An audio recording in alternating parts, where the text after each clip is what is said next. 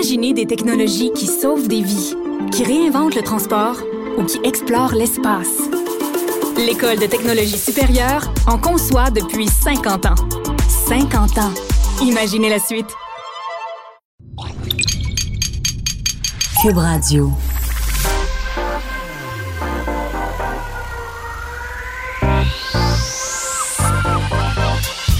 Même l'été, le midi, faut rester informé.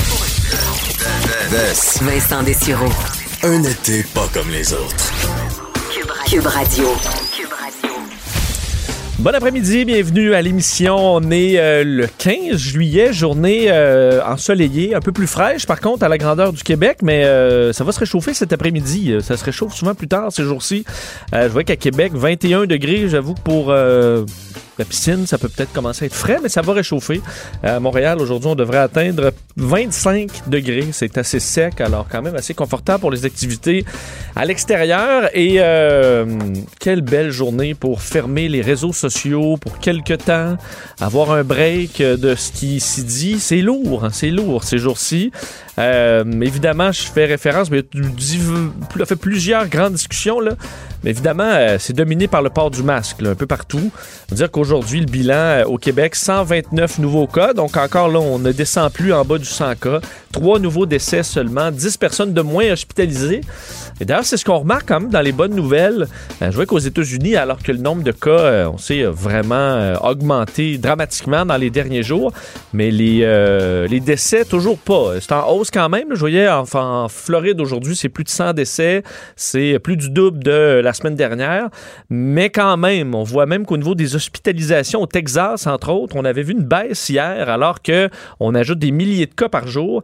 Alors, est-ce qu'on se retrouve avec une souche plus, fait moins euh, dangereuse? Euh, pourquoi cette vague fait beaucoup moins de victimes?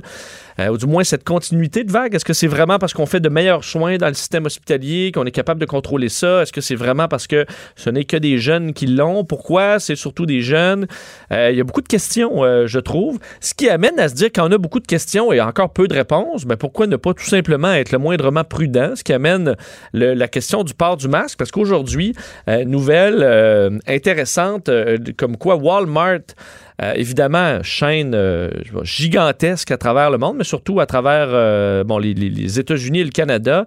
Bien, Walmart décide de rendre le port du masque obligatoire dans tous ses magasins aux États-Unis à partir de lundi. Évidemment, ici, ça va l'être de toute façon parce que ce sera le cas à partir de samedi. Mais aux États-Unis, à partir de lundi, c'est une position qui est assez ferme de Walmart qui va donc au-devant des autorités américaines, comme l'ont fait Best Buy et Starbucks. Et on dit d'ailleurs du côté de Walmart, 65% des 5000 magasins sont déjà dans des zones où les autorités locales imposent d'une forme ou d'une façon ou d'une autre un couvre-visage. Mais là, donc, on va de l'avant euh, et, euh, et, je me disais, bon, OK, comment on va faire pour évidemment faire imposer ça? Et on décrit euh, qu'il y aura des employés de Walmart qui seront ce qu'on appelle des ambassadeurs du masque, qui seront identifiables à leur polo noir. Et eux vont discuter donc avec les clients sans masque pour essayer de trouver une solution. Est-ce que c'est pas la job la moins intéressante au monde actuellement, ou du moins aux États-Unis actuellement, être ambassadeur Walmart sur le port du masque? Imaginez-vous, là, dans le Midwest, euh, dans le sud des États-Unis, avoir à faire ça. la journée longue, vous chicanez avec des monsieur puis des madames enragés parce que là, met une masque, puis ci, puis ça être ambassadeur du masque chez Walmart, euh, c'est le dernier choix, là. C'est le dernier choix. Euh, avec votre polo noir, c'est la bonne couleur pour cette job-là parce que vous allez revenir assez triste le soir euh, de la maison, du bureau. Alors, à suivre comment ça va se passer au Walmart. Mais donc, c'est la décision de, de, la chaîne. Et ça va pas, là. Ça va pas. On parcourait euh, moi et des collègues, tantôt, les différents forums. D'ailleurs, il y a eu une pétition très populaire qui a été retirée, pétition contre le masque. Et ce matin, on essayait d'avoir euh, la dame derrière cette pétition-là sur change.org. Euh, pour lui parler là, donc de pourquoi une pétition et tout ça, Madame Sénécal. Et Madame Sénécal, la condition pour faire une entrevue, c'était d'avoir la liste de questions avant. Pour avoir la question avant. Puis là, si je change puis je pose une autre question, ben là, elle va pouvoir dire Ah, ils sont tout terribles, nos méchants médias, parce qu'ils m'ont attrapé, là. Ils m'avaient dit qu'elle allait me poser cette question-là, puis euh, finalement, ils m'ont posé une autre question. Ben évidemment, on a dit non, là. Moi, j'en vois pas de liste de questions, là. Surtout que, donc, Mme Sénécal, assez sûre de son point, là, sur les masques pour faire une pétition en ligne, mais pas assez sécure pour aller en entrevue euh, sans avoir la liste de questions à l'avance. Euh, ça fait un peu pitié, là. Je suis désolé, là, mais ça fait pitié. D'ailleurs, la pétition a été retirée. Pourquoi? Parce que sur change.org, on peut pas euh, avoir de pétitions qui sont un danger pour la santé publique, là, pour une raison évidente. Alors, la, pétition a été retirée. Évidemment, on crie au scandale et à la censure, alors que le site change.org, ils peuvent mettre les pétitions qu'ils veulent. C'est une entreprise privée. Là. Ça leur tente pas d'avoir votre pétition, ils l'ont pas. Comme une pétition qui dit, ben, faut ramener le principe de la roulette russe, ben, ça va être interdit parce que c'est dangereux c'est basé sur rien de sérieux. Alors, euh, ça a été retiré, mais là, évidemment, on crie au scandale. Euh, alors, euh, faudra voir, Mme Sénécal, qui sera, parce que là, vu que la pétition a été retirée, ben là, maintenant, elle acceptait les entrevues euh, sans question à l'avance. Alors, elle sera euh, avec notre collègue Pierre Nantel demain. Si ça tient, on verra, mais demain, manquez pas ça. Euh, l'émission du matin avec Pierre Nantel, on devrait avoir sûrement cette, cette, cette, dame qui va aller expliquer la nature de la pétition. Et sur d'autres forums, là, en tout genre, concernant le masque, bien, c'est le délire le plus total. On allait parcourir les messages. Et là, entre autres, ce qui ressort, euh, c'est que le, test de la COVID, où on vous rentre, je l'ai vécu, c'est pas agréable, le grand, euh, grand Q-tip dans le nez, euh, c'est pour vous mettre une puce. la madame, moi, c'était Annette, infirmière de 60 ans, fine comme tout. Annette, elle met une petite puce au bout de son Q-tip, puis elle me rentre ça dans le nez. Puis là, elle me secoue alors, Annette, elle rentre chez eux avec sa famille, puis ses petits-enfants, puis elle, elle est dans le complot. Là, elle, rentre des puces dans la tête du monde à la journée longue, sur un faux prétexte. Je la salue, là. Elle, vraiment, a vraiment bien caché son jeu. Je l'ai trouvé super fine, Annette. Je vous salue. Passé un beau moment, même si ça m'a fait pleurer des yeux. Euh, probablement parce que la puce, faut qu'elle entre vraiment dans mon cerveau. Alors, euh, on est là, les puces dans le nez. Et aussi euh, que tout ça, c'est pour nous convertir à l'islam. Alors, euh, c'était une nouvelle publication. Alors, parce qu'on ferme les bars, évidemment, on ferme euh, les, clubs. Euh, alors, tout ça, c'est dans le but de nous convertir à l'islam. Alors, c'est le travail de M. Legault de nous voiler et de nous couper l'accès à tous les divertissements parce qu'évidemment, la charia sera imposée sous peu. Alors, on en est là, là pour les anti-masques. Ça va pas du tout. Alors, tout ça, je vous rappelle, parce que c'est pas parce que le gouvernement va vous rentrer un nanana dans le derrière, c'est pour porter un bout de tissu quand vous allez à la quincaillerie, là, pendant 10 minutes. Je vous avoue que l'hystérie, là, je la comprends pas. J'ai des points d'interrogation dans le visage depuis le début. encore là, je vous le dis, je surveille les chiffres. Aux États-Unis, c'est quasiment rassurant de voir il y a plein de cas, très peu de décès, euh, les hospitalisations, ça monte lentement. Peut-être que c'est des bonnes nouvelles, peut-être que la souche est rendue moins virulente, peut-être qu'on pourrait ne pas avoir de masque, mais euh, on n'a pas encore de certitude. Alors, on va porter le masque pour être prudent. Puis dans quelques semaines, quelques mois, on va l'enlever. Puis est-ce que ça va être obligatoire jusqu'à la fin de nos jours? Ben non. Euh, on va Est-ce que c'est la norme sociale de le porter quand on a des symptômes de grippe? Ben oui, je, je serais pour ça. Plusieurs pays le font, des pays avancés comme le Japon, par mesure de précaution.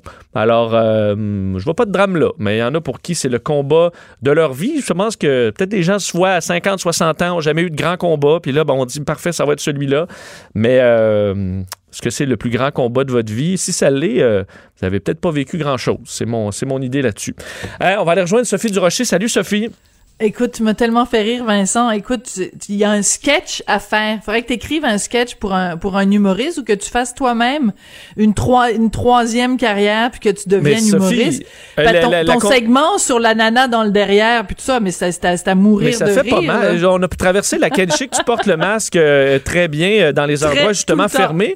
Ben oui. Et on a passé à travers la pire canicule de l'été. Il faisait 43 à Montréal, mais le porter 15 minutes, moi, in and out dans le métro, ça a bien été. Là, je sais pas si je suis personne surhumaine, mais euh, ça m'a pas fait pleurer. Je suis pas tombé dans les pommes, j'ai pas manqué d'oxygène. J'avais chaud autour de la bouche. Là.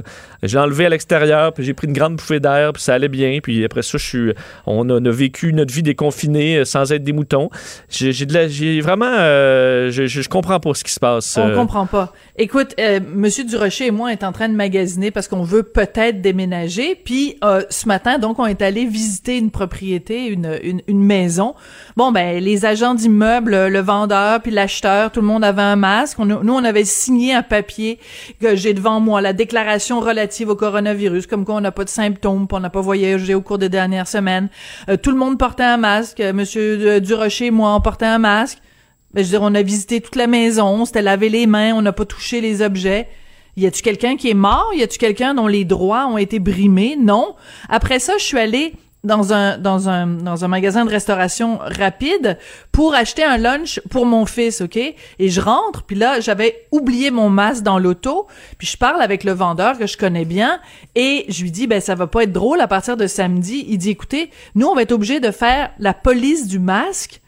Puis tu sais, l'exemple qu'on a dans le journal de ce matin, dans la presse, là, de la dame qui s'est fait tabasser, s'est fait envoyer un coup de poing dans la mâchoire. Mm parce qu'elle a demandé à quelqu'un qui était dans le même couche-tard qu'elle de se tenir loin parce qu'il y a quelqu'un dans sa famille qui est, malade, ben d'après moi, il va y en avoir des scènes comme ça. Si les gens sont assez craqués pour faire partir une pétition puis crier liberté à tout vent, et ce que le, vendeur de, de ce euh, magasin de restauration rapide me disait ce matin, il dit le problème, c'est qu'il y a plein de gens qui vont invoquer le fait que ils ont parfaitement le droit de ne pas porter le masque parce qu'ils ont une condition médicale. Ça va devenir la nouvelle excuse. Tout le mhm. monde va dire ça.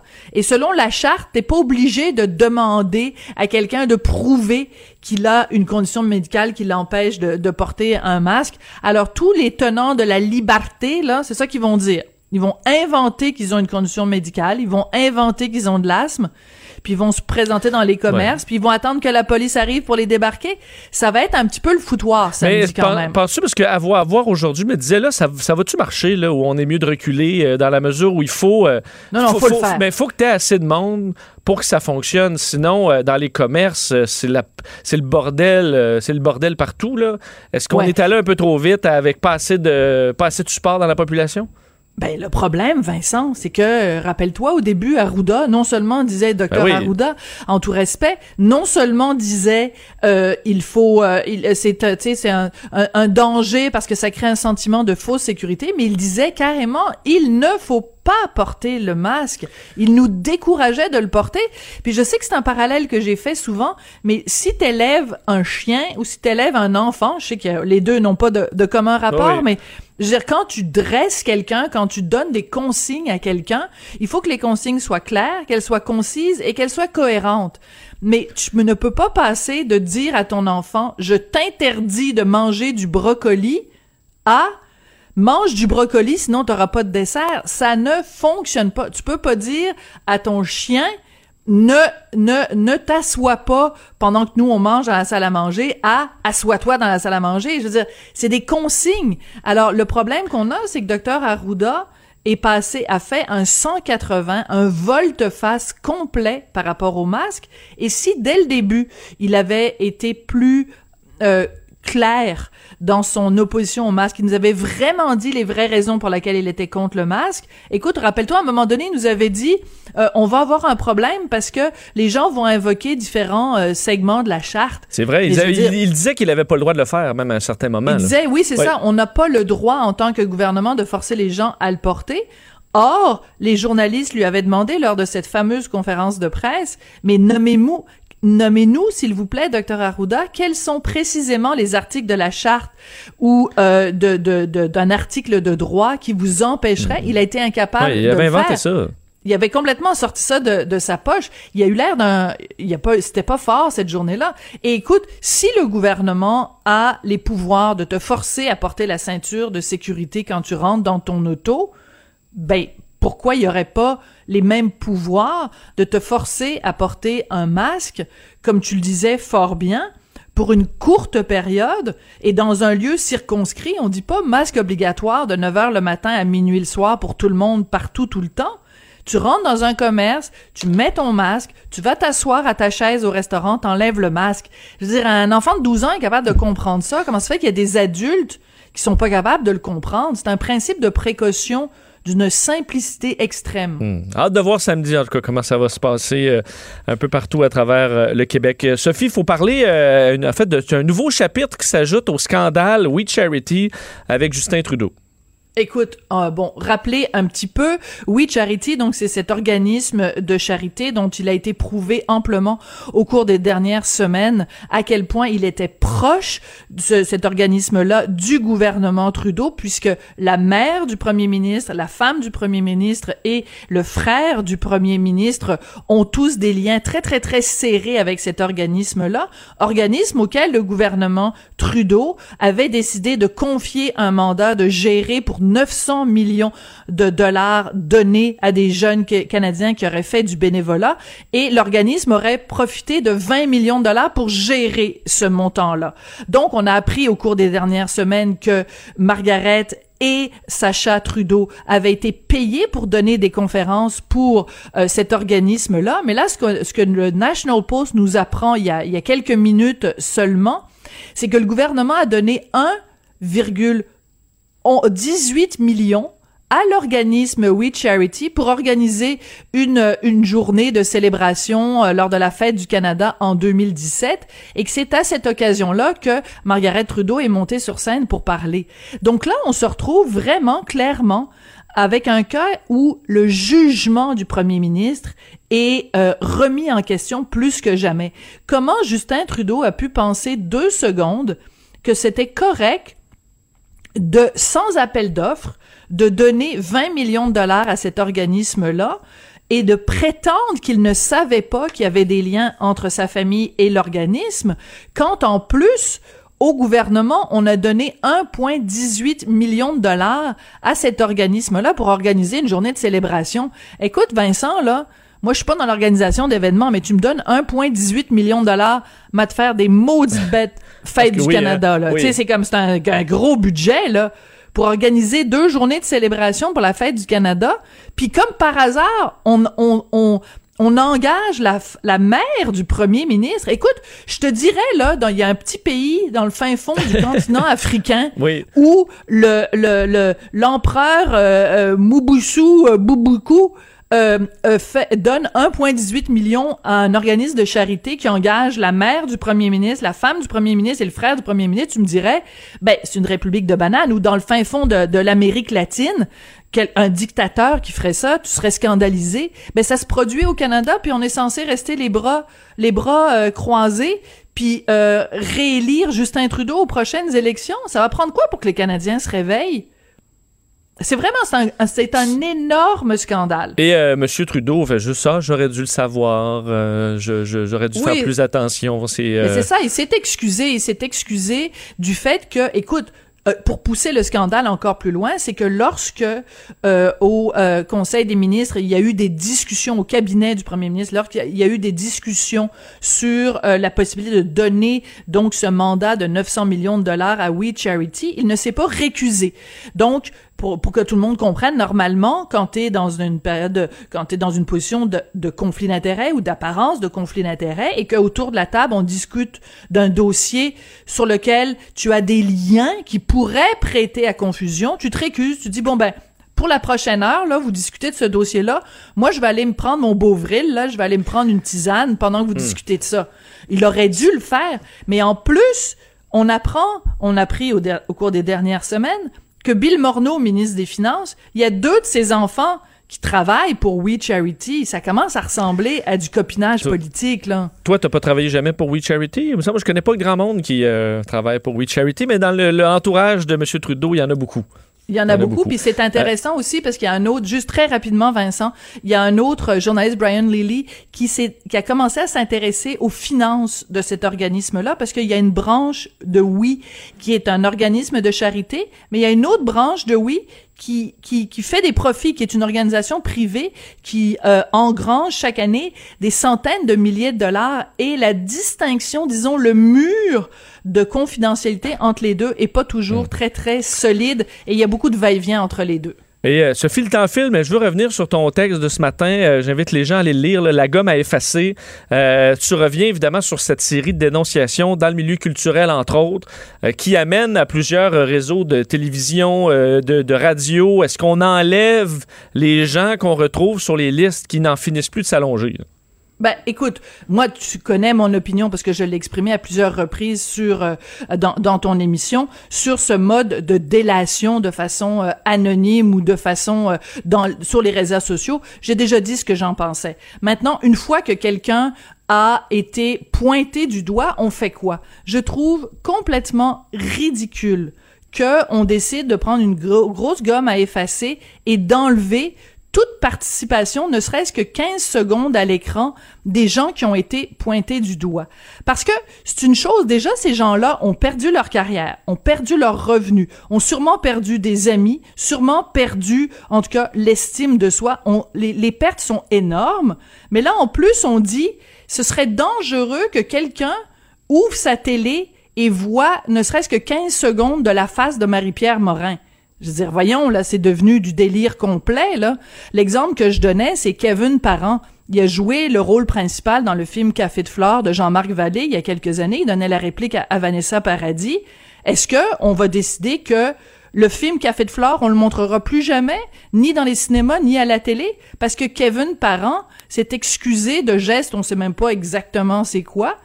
Je veux dire, tu peux pas prendre une gomme à effacer puis effacer tous les gens qui ont peut-être ou auraient ou euh, sont accusés de ou il y a des allégations qui pèsent contre eux parce que demain matin là, il y aura plus rien à la télé, plus rien au cinéma, plus rien à la musique, puis c'est quoi, il y aura plus rien dans nos musées non plus parce que hey, Picasso, il était pas fin, puis l'autre Toulouse-Lautrec, il allait voir les prostituées, puis l'autre, il y aura plus rien dans les musées, plus rien, il y aura plus rien à écouter à la radio.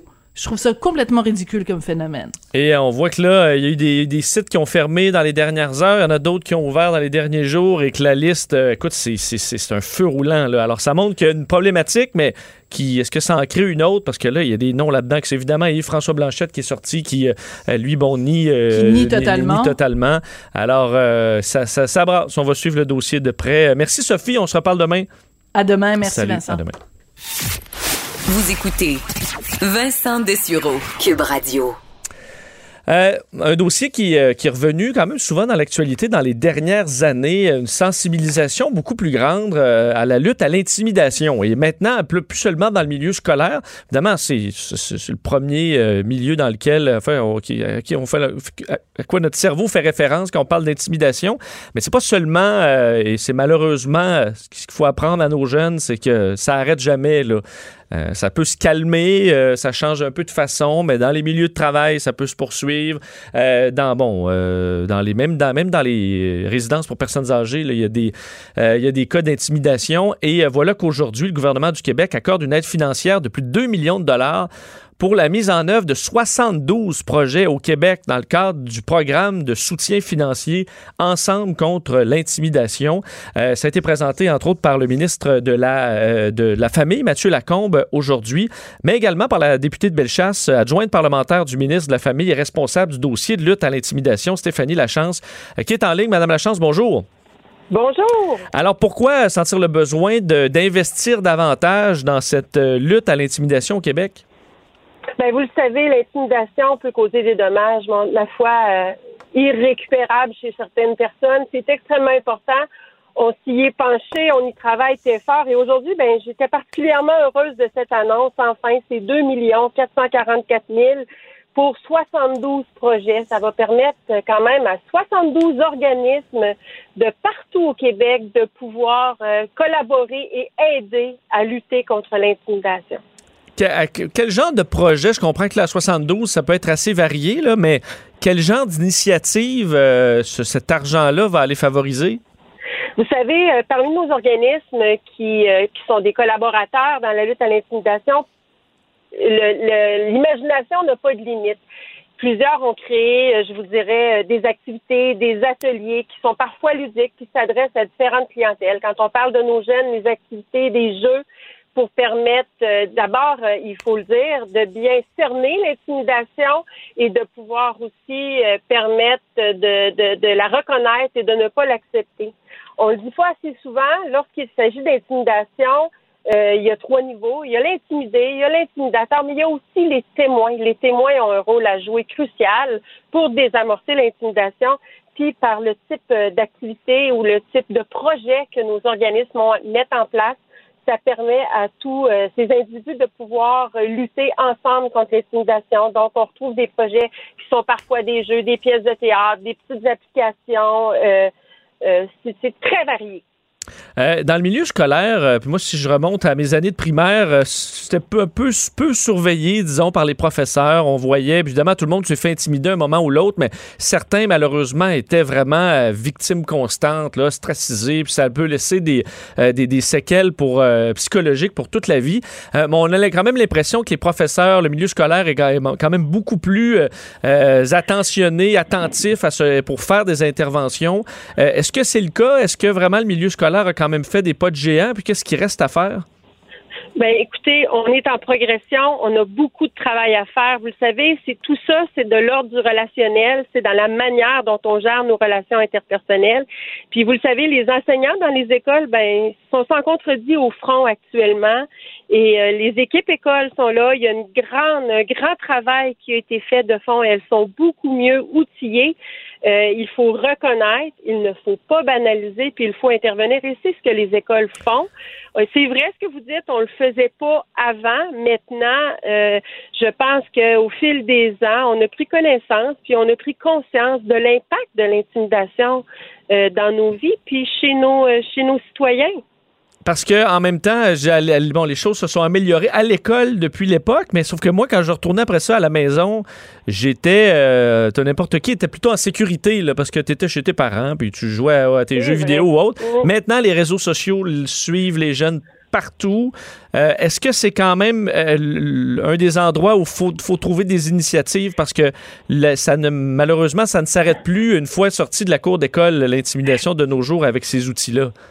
C'est tellement vrai, l'intimidation ne donne plus de repos. En fait, avec les médias sociaux puis les, moyens de communiquer qui sont, euh, ma foi, beaucoup plus nombreux et beaucoup plus nombreux qu'à une certaine époque, effectivement, il n'y a, plus de pause. Hein? Nos jeunes arrivent à la maison et s'ils sont intimidés à l'école, ils vont continuer de l'être. Donc, on le voit. Puis il y a un enjeu qui vient avec euh, les médias sociaux, entre autres. La cyber-intimidation a une place beaucoup plus importante qu'à notre époque parce que nos jeux vidéo n'étaient pas en ligne. D'abord, on était chacun chez soi et lorsqu'on fermait la porte, c'était terminé. Donc oui, euh, pour répondre à votre question, effectivement, il faut aussi travailler euh, avec des moyens qui sont variés et qui sont omniprésents dans la vie de nos jeunes et de nos moins jeunes, faut le dire aussi. Ben c'est ça, j'arrivais là parce que en, en terminant dans les milieux, euh, le milieu de travail, il y a des cas quand même, mais c'est souvent plus euh, euh, peut-être complexe à intervenir parce que des enfants, tu peux leur dire un peu plus quoi faire que quelqu'un dans, un, dans une usine ou dans un bureau, dire ben là, la façon dont tu parles aux gens, c'est peut-être pas adéquat. Ben, je pense qu'il faut le souligner. Puis d'ailleurs, c'est un peu là le rôle des témoins. Hein? Euh, dans nos milieux de travail, dans nos résidences pour aînés, dans tous nos milieux, lorsqu'on est témoin de, de, de, de, faits ou de gestes qui peuvent s'apparenter à de l'intimidation, on a on doit se donner le devoir et la mission de le nommer et de le dire aux individus. Il y a des façons de dire les choses, mais je pense que c'est important. C'est la seule façon de désamorcer l'intimidation. Donc, les organismes peuvent faire leur euh, demande de quelle façon pour vous proposer un projet? Euh, actuellement, vous savez, on vient l'appel de projet était en mars dernier. Et normalement, euh, la réalisation des projets euh, s'échelonne sur une année. Maintenant, euh, vous n'êtes pas sans savoir qu'on a eu une grande pandémie liée à la COVID. Donc, on est sur une période de 15 mois. Donc, les projets qui sont en cours de réalisation vont pouvoir être réalisés sur les 15 prochains mois. Bon, ben, on va suivre, on va suivre ça. Merci beaucoup, Stéphanie Lachance, de nous avoir parlé. Imaginez des technologies qui sauvent des vies qui réinvente le transport ou qui explore l'espace. L'École de technologie supérieure en conçoit depuis 50 ans. 50 ans. Imaginez la suite. Curieux, souriant, cultivé. Vincent Dessureau, le gendre qu'on voudrait tous avoir. Il a une belle tête de vainqueur. Vous écoutez Vincent Dessureau. Le, commentaire de Loïc Tassé, un politologue pas comme les autres. On rejoint Loïc Tassé. Bonjour Loïc. Bonjour. Euh, évidemment, on sait que tu, tu- tu pourrais te parler de Trump tous les jours, mais quand tu le mets dans tes sujets, c'est parce que c'est vraiment important. Et euh, s'ajoute aujourd'hui quelque chose d'assez majeur dans le monde euh, du- de la, de la COVID-19 aux États-Unis et qui touche les, les- les fameuses données qu'on attend à tous les jours et qu'on suit de près. là. Bien sûr. Et alors, c'est le Centre de contrôle pour les maladies euh, qui récolte euh, ces données, tu sais, chaque jour. Et figure-toi que non, euh, désormais, c'est plus ce centre qui va contrôler ça. Euh, ça va être envoyé directement au département de la santé euh, et des ressources humaines des États-Unis dont dépend de toute façon ce centre. Là, tu vas me dire, bah, en théorie, le X, c'est pas si mal, ça va juste plus haut directement. Oui, mais le problème, c'est que le centre a été très critiqué par les républicains. Et figure-toi qu'ils ne sont pas d'accord, par exemple, avec les mesures que le centre euh, a, édictées pour lutter contre le coronavirus, entre autres dans les écoles. Ce centre a dit, écoutez, il faudrait que les enfants soient à six pieds de distance dans les classes, etc., etc. Alors que Donald Trump et euh, les gens qui sont avec lui disent que non, il faut réouvrir les écoles comme d'habitude, sans aucun problème. Plus que ça, les statistiques qui sont récoltées aux États-Unis sur la COVID-19 incluent des gens qui sont morts de la COVID-19, c'est-à-dire qu'ils avaient les symptômes de la COVID-19, mais qui n'ont pas vraiment subi de test de la COVID-19. Alors les républicains voudraient qu'on ôte tous ces gens-là des statistiques, tous les gens qui ne sont pas testés. En d'autres termes, ce qui est en train de se produire, c'est que, un, on enlève à ce centre le si tu veux, le, le, le, le, le rôle de chef de file pour émettre des directives nationales, et deux, on va probablement manipuler les statistiques euh, sur la COVID-19 pour que les statistiques paraissent mieux. Et ça, euh, ça rend furieux quatre ex-directeurs de ce centre euh, qui euh, on disent que c'est la première fois qu'ils voient ça et qu'ils accusent littéralement Trump euh, de, de, de céder, si tu veux, j'arrête là-dessus, de, de, trans- de, de, de faire passer les données, des, intentions politiques, des objectifs politiques avant les données scientifiques. Surtout qu'il n'y avait pas la CDC pour les Américains qui, ont- eux, avaient des directives euh, euh, presque donc quotidiennement, suivaient le, le dossier de près. Oui, fameuse task force de M. Trump avec Mike Pence, euh, on les voit très peu. euh, c'est plus euh, variable comme couverture. Souvent, ce qu'on nous dit, effectivement, c'est un peu, même par, par moments farfelu, évidemment, dans ce que Donald Trump dit, mais la confiance de beaucoup d'Américains va aller envers la CDC bien avant le, groupe de travail de la Maison-Blanche. Bien entendu, le Centre de contrôle des maladies faisait un excellent boulot. Et maintenant, ça va aller à des gens qui sont des collaborateurs qui sont tout près de Trump, et ça sera plus public, ça sera pas public directement. Ce sera Trump qui décidera si oui ou non il rend les statistiques publiques. Et tu sais que Trump a une façon assez particulière de traiter les faits et les statistiques. Absolument. Et euh, toujours euh, en parlant des États-Unis, euh, la, tension monte avec la Chine, encore une fois sur le sujet de Hong Kong. Oui, parce que cette fois-ci, euh, Trump a dit que les Chinois étaient responsables de l'épidémie mondiale. C'est-à-dire qu'ils avaient caché cette, épidémie, ça tout le monde en est persuadé, ou à peu près, et qu'ils l'avaient aussi disséminée. Alors là, ça c'est beaucoup plus euh, fort comme accusation. Euh, c'est assez difficile de prouver que les Chinois ont effectivement disséminé euh, cette, maladie, mais il, la- il les accuse d'avoir fait ça. Et donc, Trump a signé euh, aussi la loi du Congrès qui pénalise des banques qui vont faire affaire avec des fonctionnaires chinois qui ont été impliqués dans la nouvelle loi sur la sécurité à Hong Kong. Tu vois, donc tout tous les taux se resserrent. On a envoyé des porte-avions supplémentaires en mer de Chine du Sud. Bref, euh, on, sent vraiment que euh, les taux américains se referment sur Hong Kong, ou devrais-je dire plutôt que les tensions augmentent énormément entre euh, la Chine et les États-Unis. Tu sais, on parle beaucoup de guerre froide, de nouvelles guerres froides, euh, et je pense que on, on- on- on avance dans cette voie vraiment de plus en plus. On voit pas comment ça peut aller autrement. Tu nous avais parlé, Loïc, il y a quelques jours de ce changement en France du, premier ministre. Et ben là, il expose ses priorités. Oui, oui, il a fait un grand discours aujourd'hui. Et euh, si tu veux, il y, a, il y, a, un certain nombre de points qui ressortent. D'abord, euh, sa priorité, son, son, son, si tu veux, sa, sa gouvernance euh, des États-Unis, euh, des États-Unis, de la France, va être placée sous le signe de ressouder la France. Et, il constate qu'il y a énormément de divisions en France entre différents groupes, entre les régions, etc. Et donc, lui veut ressouder cette France ensemble. Donc, pour faire ça, il va donner la priorité absolue à la lutte contre le chômage et à la préservation de l'emploi, au moins pendant les 18 prochains mois. Et ça concerne en particulier les gens qui ont 25 ans et moins. Entre autres choses, il va subventionner le salaire euh, des, des, des, jeunes, donc de 25 ans et moins, jusqu'à euh, 4 000 euh, euros euh, par an.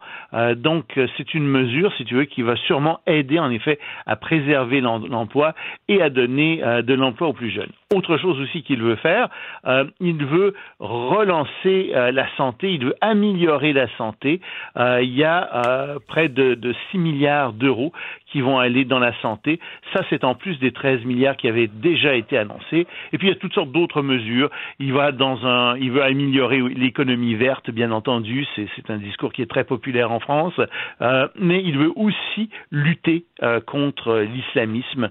Euh, il trouve que l'islamisme a fait des progrès en France et qu'il faut stopper ça. Est-ce qu'on, parce que c'était une personne peu connue du public, est-ce qu'on dénote un style particulier de son, de son premier grand discours? Est-ce qu'on en a appris un peu sur le, sur le personnage? On commence à en apprendre un peu sur le personnage. Effectivement, il semble rassembleur, comme euh, il y a un côté sympathique chez lui. Mais en même temps, tu vois, euh, il, est, euh, il est très dur. Euh, je pense qu'il exige beaucoup euh, de, des gens qui travaillent avec lui. il vient de renvoyer, par exemple, quelqu'un qui était de la même promotion que lui à l'ENA. on, on s'attendait à ce qu'il ait gardé cette personne-là, qui était un, un, personnage très important, et non, il l'a renvoyé. Donc, euh, ça, ça, en révèle encore un peu plus sur le personnage. Euh, on voit que c'est quelqu'un qui euh, semble ne pas faire passer ses amitiés avant le travail. Et ça, c'est bon, en fait. C'est quelque chose qui est assez sympathique, je trouve. Et euh, j'aime quand tu nous amènes ce qui se passe dans des pays qu'on couvre très peu euh, ici. Dans ce cas-là, tu nous parles de l'Azerbaïdjan et de l'Arménie, euh, un, un, conflit là, qui se pointe. Oui, parce que en Azerbaïdjan, les jeunes, surtout, sont descendus dans la rue en réclamant la guerre. Il y a 30 000 personnes qui ont manifesté en disant il faut aller en guerre, il faut déclarer la guerre à l'Arménie. Et le problème est un vieux problème, c'est un problème qui, sur un territoire qui s'appelle le Nagorno-Karabakh. C'est un territoire qui est entre l'Arménie et euh, l'Azerbaïdjan. Et le problème, c'est que ce territoire, au temps de l'Union soviétique, était un territoire qui appartenait à l'Azerbaïdjan. Mais c'est un territoire qui est peuplé très majoritairement par les Arméniens. Et en 1988, de facto, les Arméniens ont rendu ce territoire assez euh, indépendant et donc, euh, ça, ça n'a jamais été reconnu euh, par euh, l'Azerbaïdjan. L'Arménie, évidemment, derrière tout ça, euh, pousse pour l'indépendance, pour le rattachement, en fait, de ce territoire à l'Arménie. Ce qui fait que euh, la situation n'a jamais été réglée. Et ce week-end, il y a eu des combats pas des combats corps à corps, là, des combats à avec des tanks et euh, des canons de l'artillerie lourde. Et donc, euh, si tu veux, ces deux pays sont vraiment euh, au bord de la guerre. Euh, évidemment, la Russie et les États-Unis, la Russie qui est alliée à l'Azerbaïdjan et les États-Unis qui, qui, sont alliés aux Arméniens, ont appelé au calme, mais ça augure très mal. Et je dois dire que derrière ça, il y a un problème encore plus vieux, qui est que les Arméniens sont des chrétiens et les Azerbaïdjanais sont des musulmans. Et donc, c'est un vieux conflit aussi qui remonte en fait à la rivalité entre chrétiens et musulmans. Alors, tout le monde regarde ce qui va se passer là. Euh, on espère qu'il n'y aura pas de guerre, mais c'est très mauvais signe quand dans la rue, tu as 30 000 personnes qui descendent et qui réclament la guerre. C'est dur à arrêter un mouvement comme ça. Mais il me semble que depuis quelques semaines, tu nous parles souvent de pays où il y a de grandes tensions. Est-ce qu'on sent une hausse de tension à l'échelle mondiale ou c'est tout simplement parce que euh, on les, les, les, surveille de plus près avec toi depuis le début de l'été? Sais-tu que moi, je m'intéresse un peu à ce qui se passe à travers le monde et euh, je te dirais que de manière générale, euh,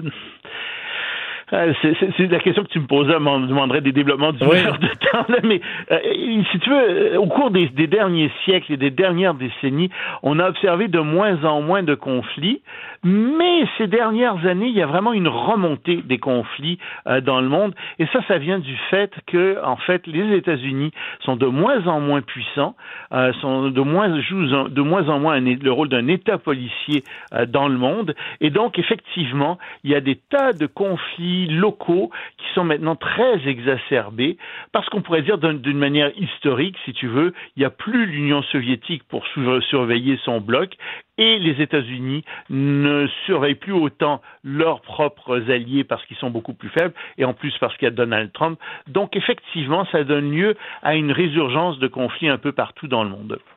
Très intéressant d'avoir ton analyse de tout ça. Là, Tassé, merci. À demain. Salut, à demain. Salut. Entre deux lavages de main. On va ouvrir certains robinets. Vincent Dessureau commente l'actualité avec vous. Cube Radio. Un été pas comme les autres.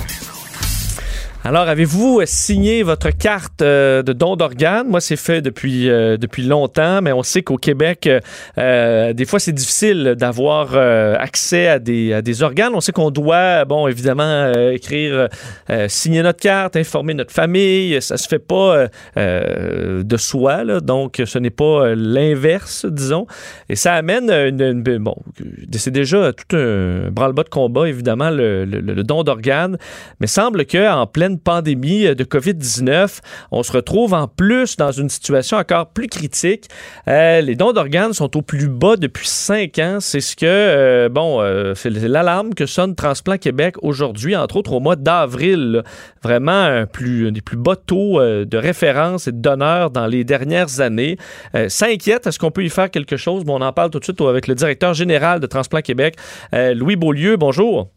Bonjour, Monsieur Dessureau. Donc, est-ce que cette, euh, cette pénurie, disons, euh, ou ces chiffres très bons, peut vraiment les lier à la, situation de la COVID-19? Oui, on peut les lier directement à la situation de COVID. ce qu'on a observé, en fait, ce qu'on observait avant le début de, la pandémie, c'est qu'on était sur une très bonne année.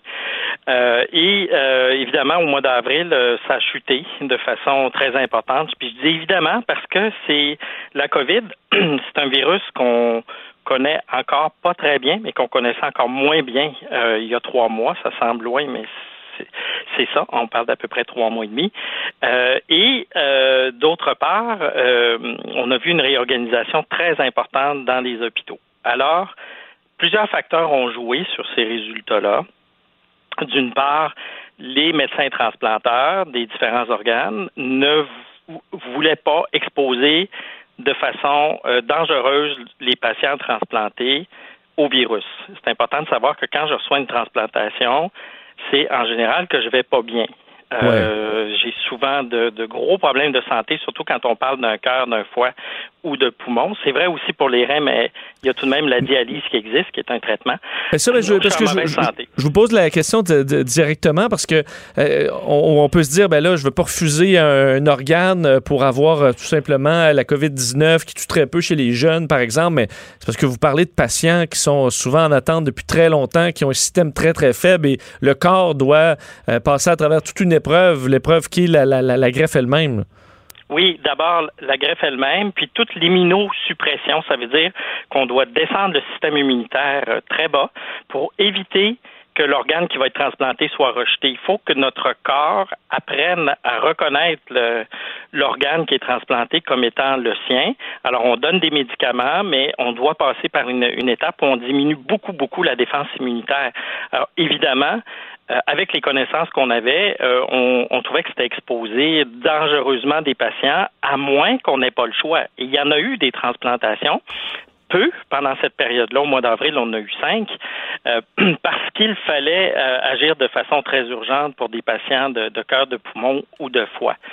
bon, maintenant, une des bonnes nouvelles, c'est qu'il n'y a pas eu plus de décès quand on compare les périodes de la mi-mars à la fin juin. C'est le même nombre de décès qu'en 2019 et la liste d'attente, elle, n'a pas euh, augmenté. Elle est restée stable. Donc ça, c'est deux bonnes nouvelles. Et la troisième bonne nouvelle, je dirais, c'est que l'activité reprend depuis le début du mois de mai, pas au niveau qu'on voudrait. Elle est, elle est en deçà quand on compare à l'année précédente, mais on se redirige vers une forme de normalité. On n'est pas encore rendu là, puis honnêtement, on espère y arriver cet automne en espérant qu'on n'aura pas à vivre une deuxième vague trop importante. Mais Ben, toujours est-il qu'on sera mieux préparé, c'est certain, collectivement comme société. Parce qu'évidemment, il y a l'inquiétude que l'organe soit euh, bon euh, contaminé à la, la COVID-19, mais est-ce qu'au niveau de, de la gestion, parce que je sais, j'ai un proche qui est passé à travers une, greffe et c'est, un, vraiment un branle-bas de combat, là, souvent sur même euh, plusieurs régions là, qui s'enclenchent lorsqu'on a un, un- organe ou une personne qui est, qui est disponible pour le, don d'organes. Est-ce que le fait que tout le monde est dans un mode différent, que dans les hôpitaux, il y a des zones chaudes, des zones froides, que le personnel peut pas se promener d'un à l'autre, est-ce que pour tout ce balai-là là, qui doit être fait en quelques heures, ça vous met beaucoup de bâtons dans les roues? Bien, c'est sûr que ça complique le travail. En même temps, on a une très bonne collaboration dans les hôpitaux. Les gens sont convaincus. Euh, il y a eu toute la phase, je dirais, du mois de mai, euh, du mois d'avril où il fallait se réorganiser, tout ça qui a été franchement plus difficile. Mais ça nous demande d'adapter certaines de nos pratiques. Euh, notamment, je me rappelle d'un cas où il a fallu comme baliser tout le, le- le corridor au sens propre là, de où les équipes de prélèvement qui allaient, chercher les organes ont dû passer dans l'hôpital pour s'assurer qu'ils restaient toujours dans des zones froides. Mais ça se, ça se manage, ça s'organise, mais c'est sûr que ça demande euh, des, des précautions et des efforts parce que autant qu'on veut euh, protéger les personnes à transplanter, autant qu'on veut protéger les équipes de soins aussi.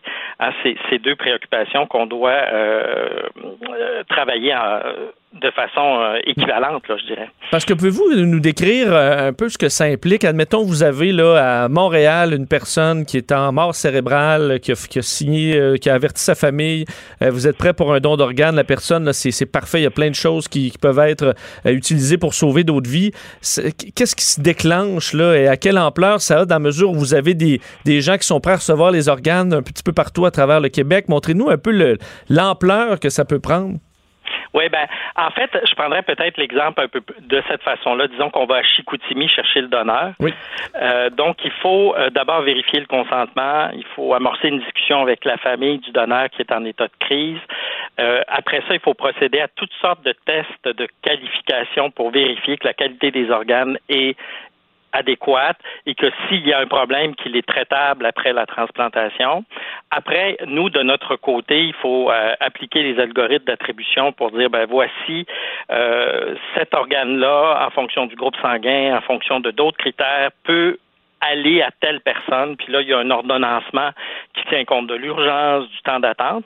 On doit contacter les programmes de transplantation. Alors, supposons qu'on le donneur peut donner son cœur, ses poumons, son foie, ben, il se peut que le cœur euh, aille à Québec, il se peut, il est sûr que les poumons peuvent venir à Montréal, il se pourrait qu'il y ait un rein qui aille à, Sherbrooke. Donc, il faut organiser toute la logistique de transport. Puis comme on part de Chicoutimi, ben, parce que le temps est extrêmement important, il faut aussi organiser un, deux, des fois dans des situations extrêmement rares, trois, trois avions pour transporter les équipes, aller chercher les organes. Donc, on a une logistique, je dirais, extrêmement serrée, très complexe, euh, qui fait qu'on doit respecter toutes ces étapes-là, en plus d'hospitaliser le patient qui est en attente, parce que ça se peut qu'il soit chez lui. En fait, dans la période de COVID, le plus possible, les patients sont restés à domicile, les patients en attente. Donc, c'est tout ça qu'il faut coordonner. Et le donneur d'organes est très rare par définition. C'est à peu près un, 450 personnes au total pour tout le Québec par année qui peuvent devenir des donneurs au bout de la ligne. Donc, c'est pour ça qu'on rappelle tout le temps, comme vous l'avez bien fait d'entrée de jeu, l'importance de faire connaître ses volontés par écrit.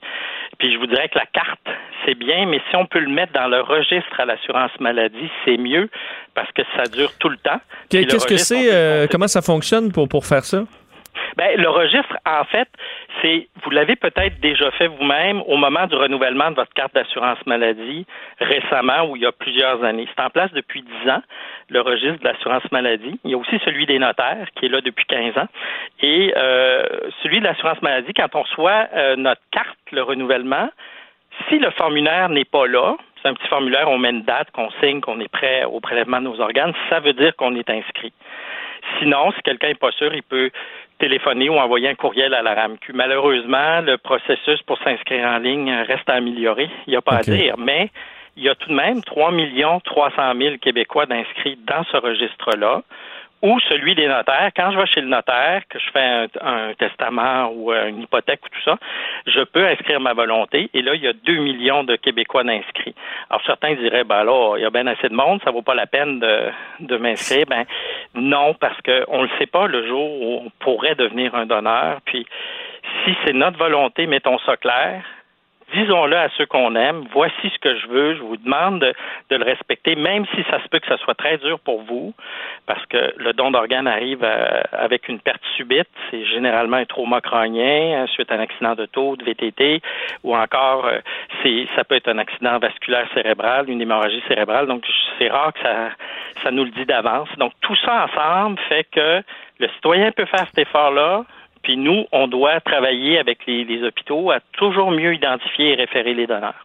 Ça, doit être un vieux débat chez vous, mais est-ce qu'on devrait euh, inverser le, fardeau, que ce soit les gens qui souhaitent pas euh, faire le don d'organes, qui aient à s'inscrire sur une, sur une liste quelque part? Est-ce que ça se fait dans le monde? Est-ce qu'on devrait le faire ici? Ben, en fait, on a commandé une étude à une professeure de droit l'Université de Sherbrooke pour regarder différents facteurs qui supportent le don d'organes. Et la question du consentement, c'est un facteur mais ce n'est pas le principal facteur. Il y a beaucoup d'autres choses qu'il faut organiser. Donc, si comme société, après en avoir fait une discussion, je dirais, assez large, on arrivait à l'idée qu'on doit modifier le modèle de consentement, nous, on ne peut pas être contre ça, Transplant Québec. Mais il faut aussi agir sur la formation des médecins et des infirmières. Il faut agir sur l'organisation, comment on organise tout le, le don d'organes dans l'hôpital. Et bien sûr, faire ce qu'on fait, parler à la population de l'importance du don d'organes, du fait qu'on peut sauver huit vies à notre décès, qu'il n'y a pas d'âge limite pour être un donneur. Euh, notre plus vieux donneur au Québec avec 92 ans, puis a donné son ah, foie. Son foie? Son foie, oui. OK. Puis, j'ai une autre histoire de quelqu'un 89 ans qui a donné son foie aussi, et le foie maintenant 106 ans. Ah, ouais, 106 ans. Est-ce que c'est un des organes qui vieillit le mieux pour certaines personnes? Il a une durée de vie potentielle de 150 ans. Oui, c'est le plus solide. Évidemment, si on l'a pas trop éprouvé. Et, ce que je peux vous dire, c'est que l'histoire en arrière de, du 106 ans, c'est une jeune femme qui, euh, qui a eu besoin d'un foie dans le début de la vingtaine et qui a eu trois, trois belles filles depuis et qui mène une, une vie euh, de qualité. Donc, faut pas se retenir en voulant dire ah je trouve vu j'ai ci j'ai ça. Non on va vérifier en temps et lieu. Si c'est ça que vous voulez? Faites-le connaître. Dites-le à vos proches. Inscrivez-le dans un registre puis on va s'assurer que tout peut être fait correctement. Donc la dame a un foie qui a vu les deux grandes guerres là c'est quand même. Euh, oui, oui, oui. C'est quand même, c'est quand même fascinant. C'est particulier ce que, ce que, ce que, vous dites là. Euh, et euh, je, je, je pas, pas, le choix de vous ramener avec l'actualité quand vous voyez, parce qu'évidemment pour vos, les patients qui doivent vivre avec la, possibilité d'un rejet, doivent faire très attention. Ils ont des médicaments à prendre justement qui vont affaiblir leur système immunitaire. C'est dans le but justement de que, que, que l'organe puisse puisse demeurer, ben, je veux pas dire s'intégrer au corps. J'ai pas les bons termes, mais vous comprenez. Euh, quand vous voyez le, combat que mène une partie de la population contre le port du masque et tout ça, est-ce que vous trouvez que beaucoup de Québécois manquent de sensibilité envers les gens qui, ont, qui sont immunosupprimés ou qui combattent justement des maladies ou euh, qui essaient de survivre à une greffe? Ben, en fait, euh, il faut être extrêmement vigilant par rapport à ça, puis s'éveiller consciemment un peu plus comme individu, puis comme groupe. Effectivement, une personne en attente d'une transplantation, une personne transplantée est plus, beaucoup plus à risque d'attraper des maladies ou des virus. Donc, euh, c'est sûr que si on, on fréquente des personnes qui ont cet état-là, il faut être encore plus prudent. Euh, et, il ne faut pas les isoler, bien au contraire, il faut, faut maintenir des rapports, il faut être présent, mais il faut être prudent, il faut appliquer les règles de base, le masque, la distance de deux mètres, et euh, bien sûr le lavage des mains. C'est c'est fastidieux. Je pense qu'on est tous un peu tannés, mais si si on fait ça, on va les protéger, puis on va se protéger nous-mêmes aussi. Donc, euh, en ce sens-là, oui, les, ça vaut la peine de faire cet effort de plus. Euh, tout particulièrement quand on est en, contact avec des gens qui ont été transplantés.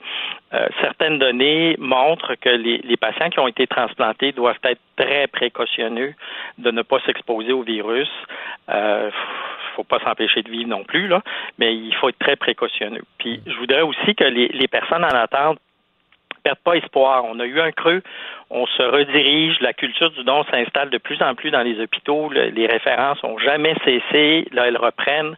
Alors oui, il y a des délais, puis j'imagine à quel point c'est difficile quand on est très malade de voir ces délais-là, que c'est stressant, mais ne perdons pas espoir.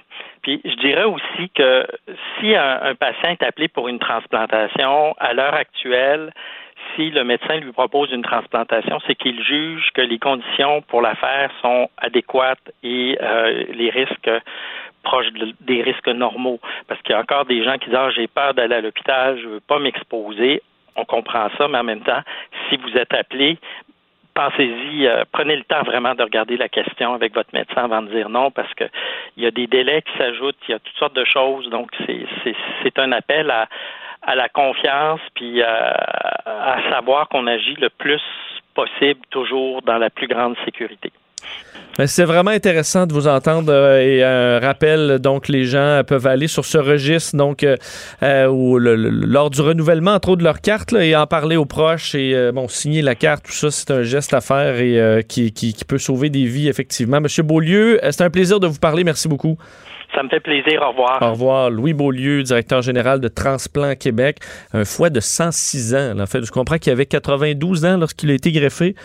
Donc, tu peux dire qu'en verse une, je sais pas si cette personne-là a le droit de prendre l'alcool, mais je pense que oui. Tu dis, écoute, ce fois-là a fait la 14-18, puis la 39-45 peut bien en prendre une de plus. Bon, je sais pas si c'est ce que la personne dit, là, je me fais, me fais ça dans ma tête, mais quelle histoire quand même. Et surtout, les, euh, le branle-bas de combat, là, on nous disait, euh, j'ai géré trois avions qui vont partir d'un endroit pour aller euh, envoyer les organes dans les différents centres hospitaliers à la grandeur de la province en quelques heures pour pouvoir une greffe, faire une greffe sécuritaire. Tout le travail que font ces gens-là, nous, la moindre des choses, c'est ben, de rendre ça disponible si jamais on meurt, euh, de pouvoir euh, sauver des vies. Alors, j'espère que l'appel est entendu.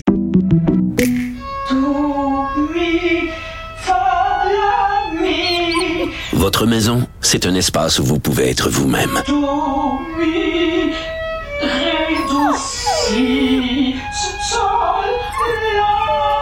Elle mérite d'être bien protégée et vous méritez d'être bien accompagné. Trouvez la protection la mieux adaptée à votre maison avec Desjardins Assurance et obtenez une soumission en quelques clics sur desjardins.com. Vincent Dessureau.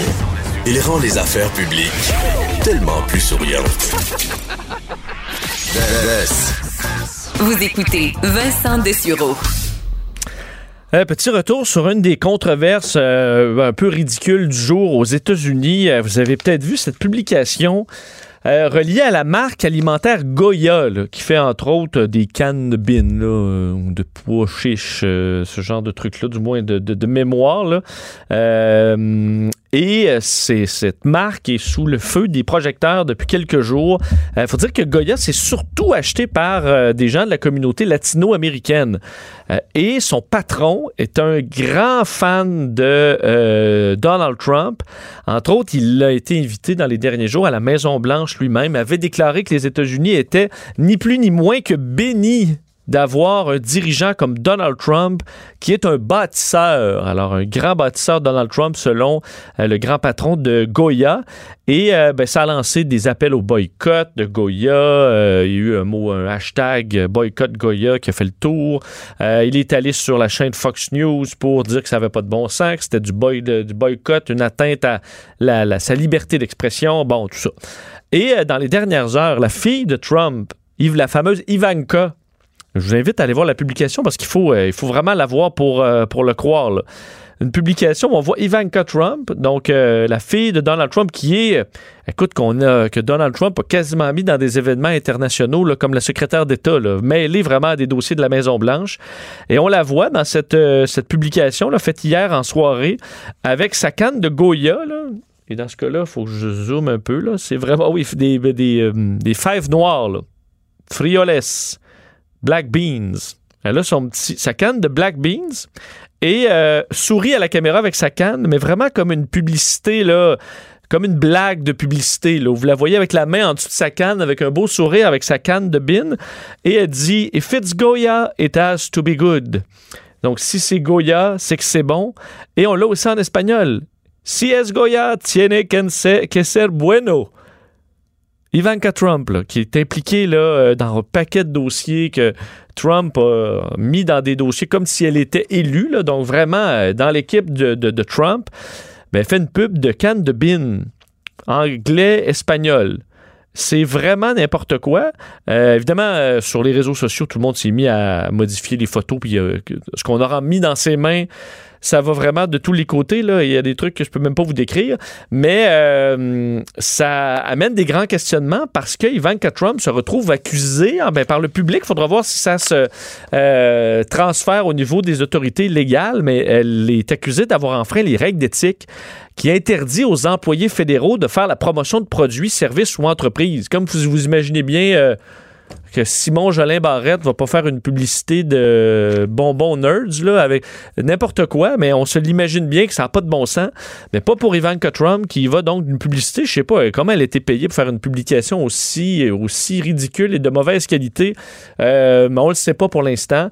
Euh, Trump a réagi ensuite ce matin sur les réseaux sociaux de, bon, critiquant la campagne de dénigrement de la gauche radicale envers Goya, qui, selon lui, s'est retourné contre elle parce que les gens achètent en masse là, des bins euh, Goya, on est là. C'est ça qui se passe aujourd'hui aux États-Unis. On s'ostine sur des cannes de bin.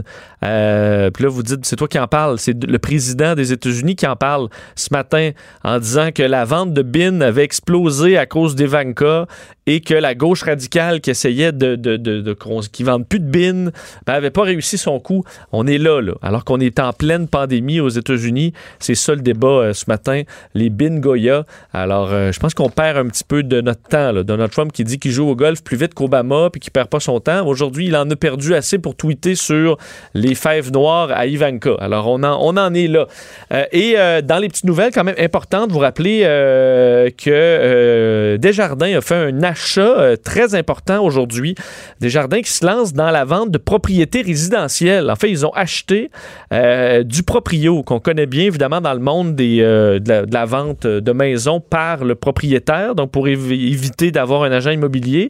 Il y a du proprio et Purple Bricks Canada, qui, bon, est un service euh, similaire de ce que je comprends.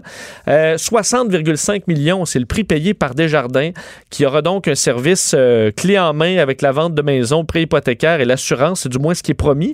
Purple Bricks, c'est, en fait, provient du Royaume-Uni. il a confirmé dans les dernières heures avoir vendu sa division immobilière à Desjardins et du proprio, qui était une compagnie québécoise à qui redevient donc québécoise.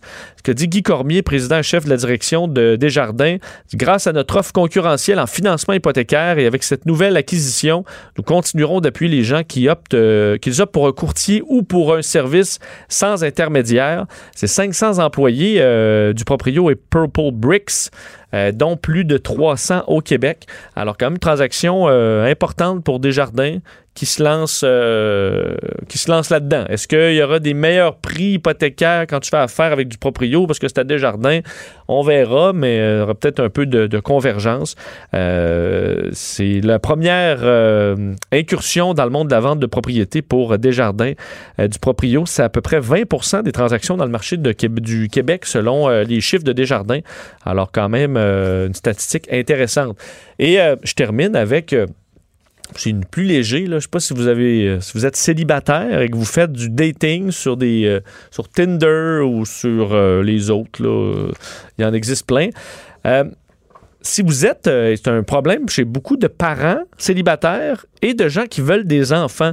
Si vous êtes dans la trentaine et que vous sentez, vous voulez des enfants, vous voyez l'horloge sonner, c'est compliqué là, si vous allez sur Tinder de trouver quelqu'un puis d'arriver après deux dates faire comme toi des enfants ça t'intéresse-tu?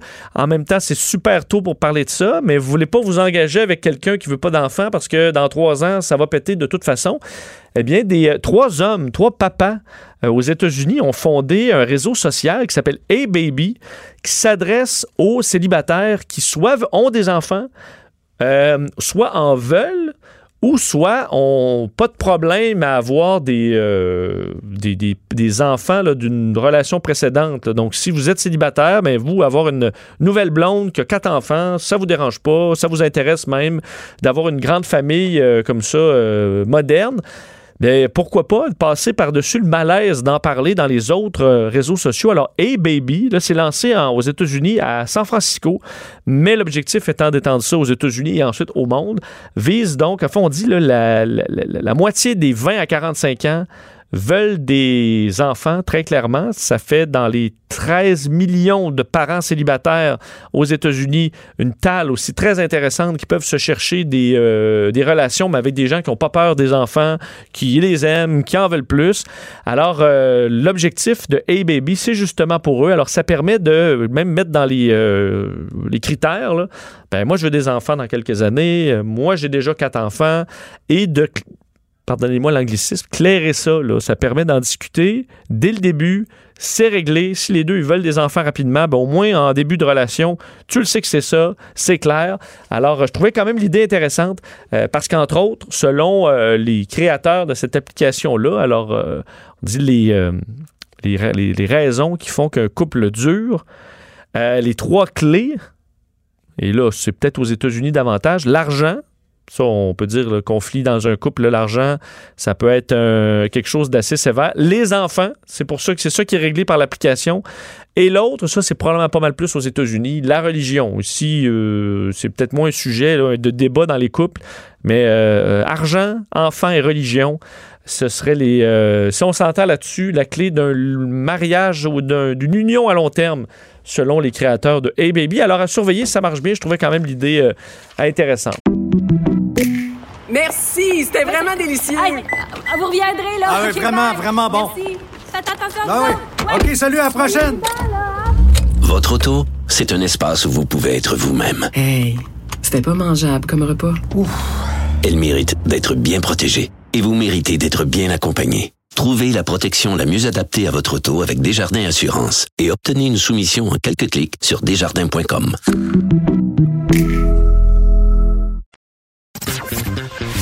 Vincent Dessureau, les plus récentes nouvelles sont toujours dans son radar. Vous écoutez Vincent Dessureau. Le, le, commentaire de Steve Fortin, des positions pas comme les autres. Salut Steve salut, comment ça va? Ça va très bien. Euh, et tu nous parles euh, d'un sujet qui est très sensible euh, au, au, Québec, le projet de l'éduc Énergie Est. Parce que, faut dire, les projets par rapport au, pétrole, au gaz, c'est sensible chez nous. Même si les gens prennent leur voiture, même si les gens, les jeunes voyagent, ben là, plus maintenant, là, mais partout à travers le monde, plusieurs fois par année dans certains cas. Mais le transport du pétrole, ça, c'est sensible. Ben oui, ça l'est parce que euh, ces projets-là, quand on parle de grands projets d'infrastructures euh, comme des oléoducs, il faut être capable de les justifier. Mais pourquoi ça revient euh, maintenant, ça?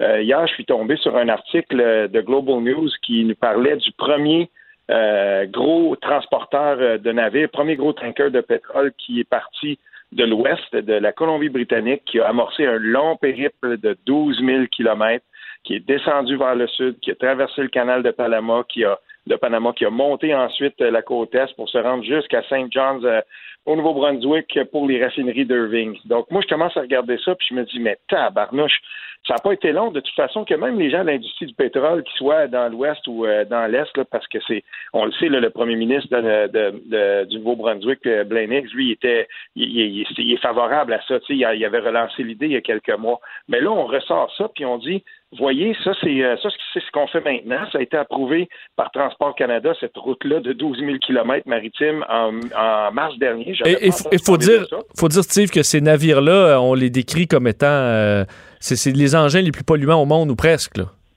Ah, c'est terrible, écoute. Puis là, ça arrive de l'autre côté, mais quelle a été la, réaction des gens quand on a commencé à parler de ça hier pour l'arrivée de ce premier tanker-là? Ils ont dit, oui, mais que voulez-vous? On n'est pas capable de bâtir Énergie S, puis il faut l'amener le pétrole. Fait qu'on va faire ça. ben moi j'ai des petites nouvelles. Là. Je veux dire, une catastrophe n'en justifie pas une autre. Puis on a juste à ressortir les raisons pour lesquelles la province du Québec, la communauté métropolitaine de Montréal, le maire euh, Denis Coderre à l'époque à Montréal, euh, plus d'une soixantaine de groupes citoyens au Québec. Écoute, il y avait beaucoup, beaucoup de gens. euh, François Legault s'était fait taper dessus parce qu'il avait dit que c'était du pétrole sale puis il voulait pas que ça passe. Mhm. Il n'y a toujours aucune justification possible pour dire on va construire un oléoduc de 4600 km pour, euh, pour passer d'un bout à l'autre. Mais là, c'est ça, ça donne une raison, par exemple, à la ministre de l'Énergie de l'Alberta, de la province de l'Alberta, de dire, ben voyez-vous, si on n'avait pas des processus de réglementation euh, qui sont si chers, puis si on mettait pas tant de bâtons d'un roue euh, de, de l'industrie pétrolière, ben on aurait construit Énergie S. Ben là, c'est pas ça, mais on va faire 12 000 km, puis on va contourner, puis on va le faire. Euh, allô, y a-t-il quelqu'un qui a pensé que peut-être que ce serait le temps d'essayer de faire une transition vers autre chose? Et c'est ça qui est le plus important. Mais c'est ça, pa- parce que reste que il, il faut, il va falloir de l'énergie. On peut pas euh, couper euh, ça du, du jour au lendemain. Qu'est-ce qu'on, qu'est-ce qu'on peut faire? Ben là, tu vois, c'est, je, je, je cite dans mon article euh, un, un, euh, un rapport qui a été fait par l'in- l'Institut Parkland de, de euh, l'Université d'Alberta. Puis eux, ce qu'ils disent, c'est que, et c'est un, c'est pas un, groupe de pression environnementale ou pro-pétrole, là, c'est vraiment des gens qui sont de l'université, c'est non partisans. Puis eux, ce qu'ils disent, c'est que si le Canada veut être sérieux dans ses engagements environnementaux, on n'a pas le choix que de- d'amorcer une, une, une lente, ben en fait, ça, ça dépend. Là, eux, ils utilisent plutôt une, euh, euh, rapide euh, décroissance de l'industrie euh, pétrolière, puis il faut que ça commence maintenant, puis que ça dure 30 ans. Ben moi, j'ai pas de problème avec ça. Mais si on veut commencer à faire une décroissance dans l'industrie pétrolière euh, euh, au Canada, puis notamment là, dans l'ouest du pays, ben il va falloir qu'on arrête de construire des énormes projets comme Trans Mountain, comme Energy S et, et- et comme l'autre euh, qui va passer dans la, dans la réserve Wet'suwet'en. Il faut arrêter ces grands projets-là parce qu'ils sont complètement incompatibles avec les engagements environnementaux qui sont pris au Canada. Et, et c'est ça qui est c'est ça qui est un petit peu euh, c'est, l'espèce de, de catch 22 comme on dit, en anglais.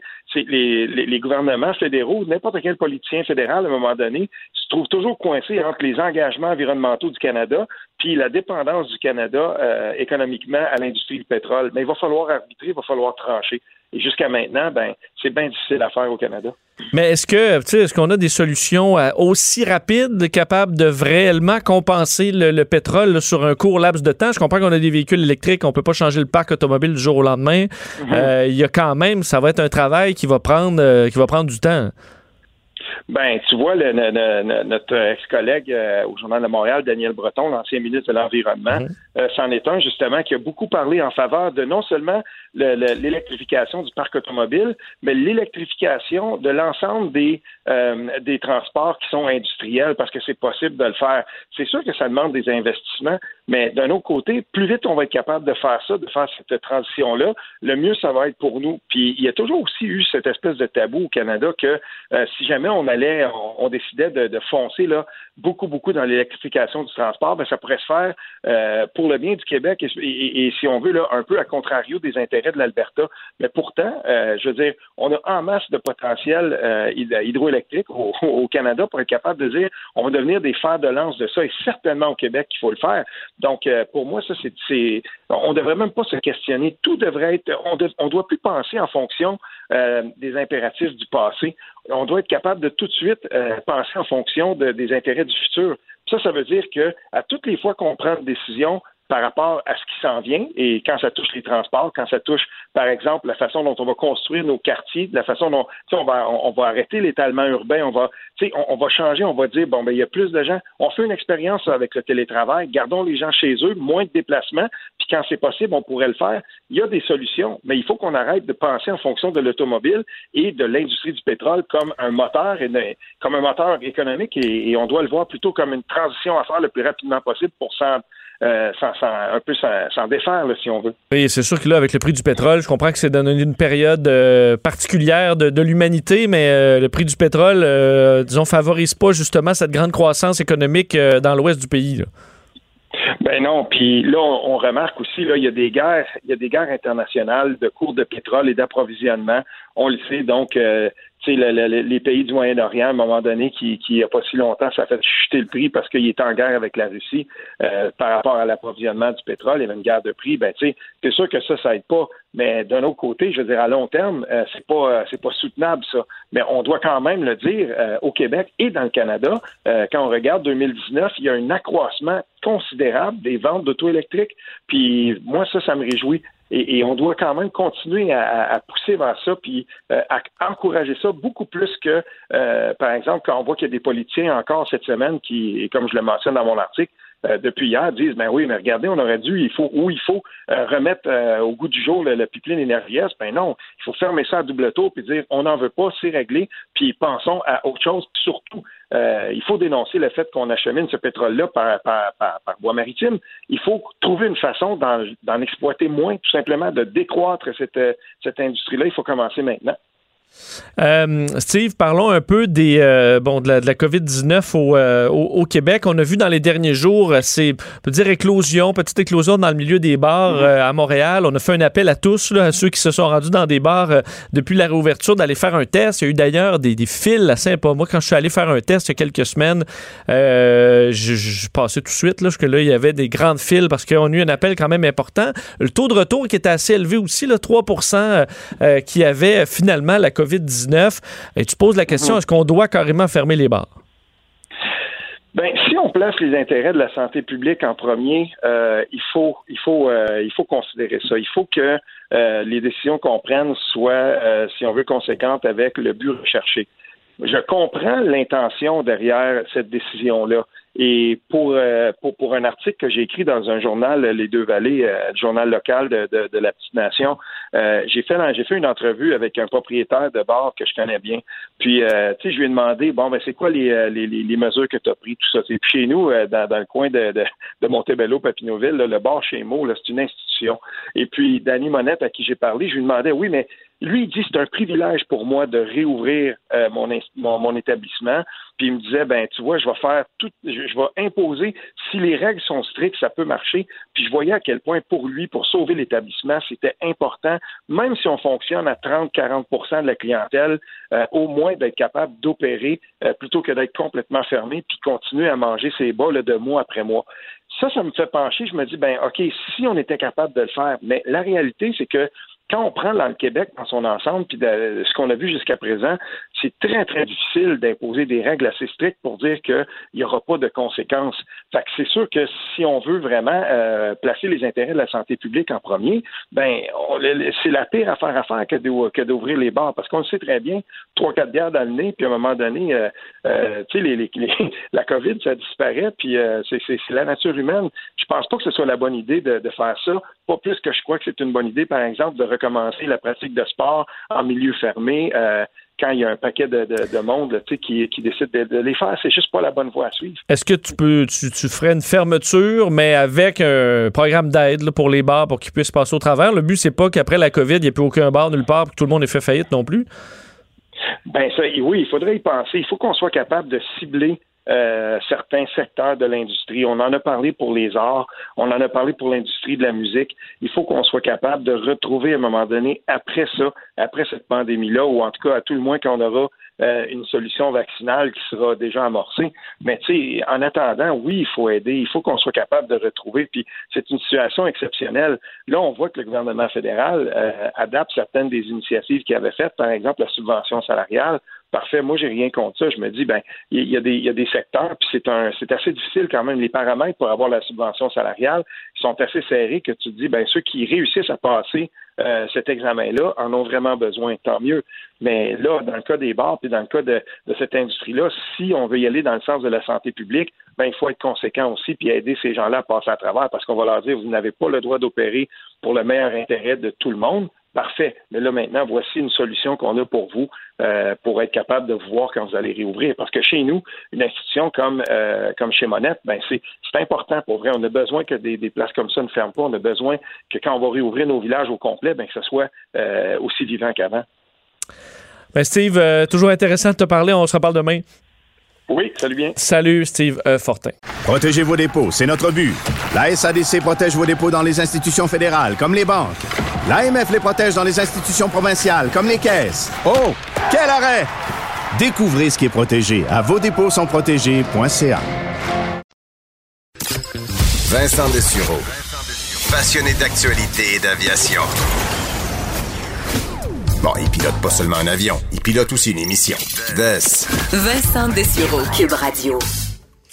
On est de retour et pas le choix de parler euh, de la question du masque. J'ai ouvert pendant la pause encore mon Facebook et euh, ça ne parlait euh, à peu près que de ça. des gens exaspérés d'un côté comme de l'autre, bon, qui disent euh, et je vous donnais quelques exemples tantôt euh, de ce qu'on avait retrouvé ce matin sur des forums anti-masques euh, qui disaient bon que c'était pour nous convertir à l'islam. J'ai vu que les tests pour la COVID c'était pour nous insérer une puce là, dans le cerveau. Donc j'ai été testé, donc je possède moi-même ma puce maintenant.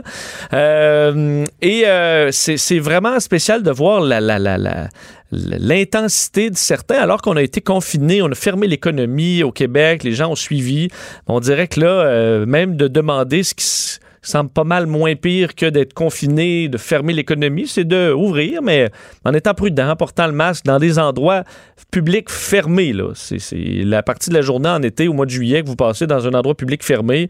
Euh, je pense pas que c'est plus long que quelques minutes dans bien des cas, peut-être pour faire l'épicerie un peu plus long, euh, sans plus, mais pour certains, ça semble absolument inacceptable ou même impensable.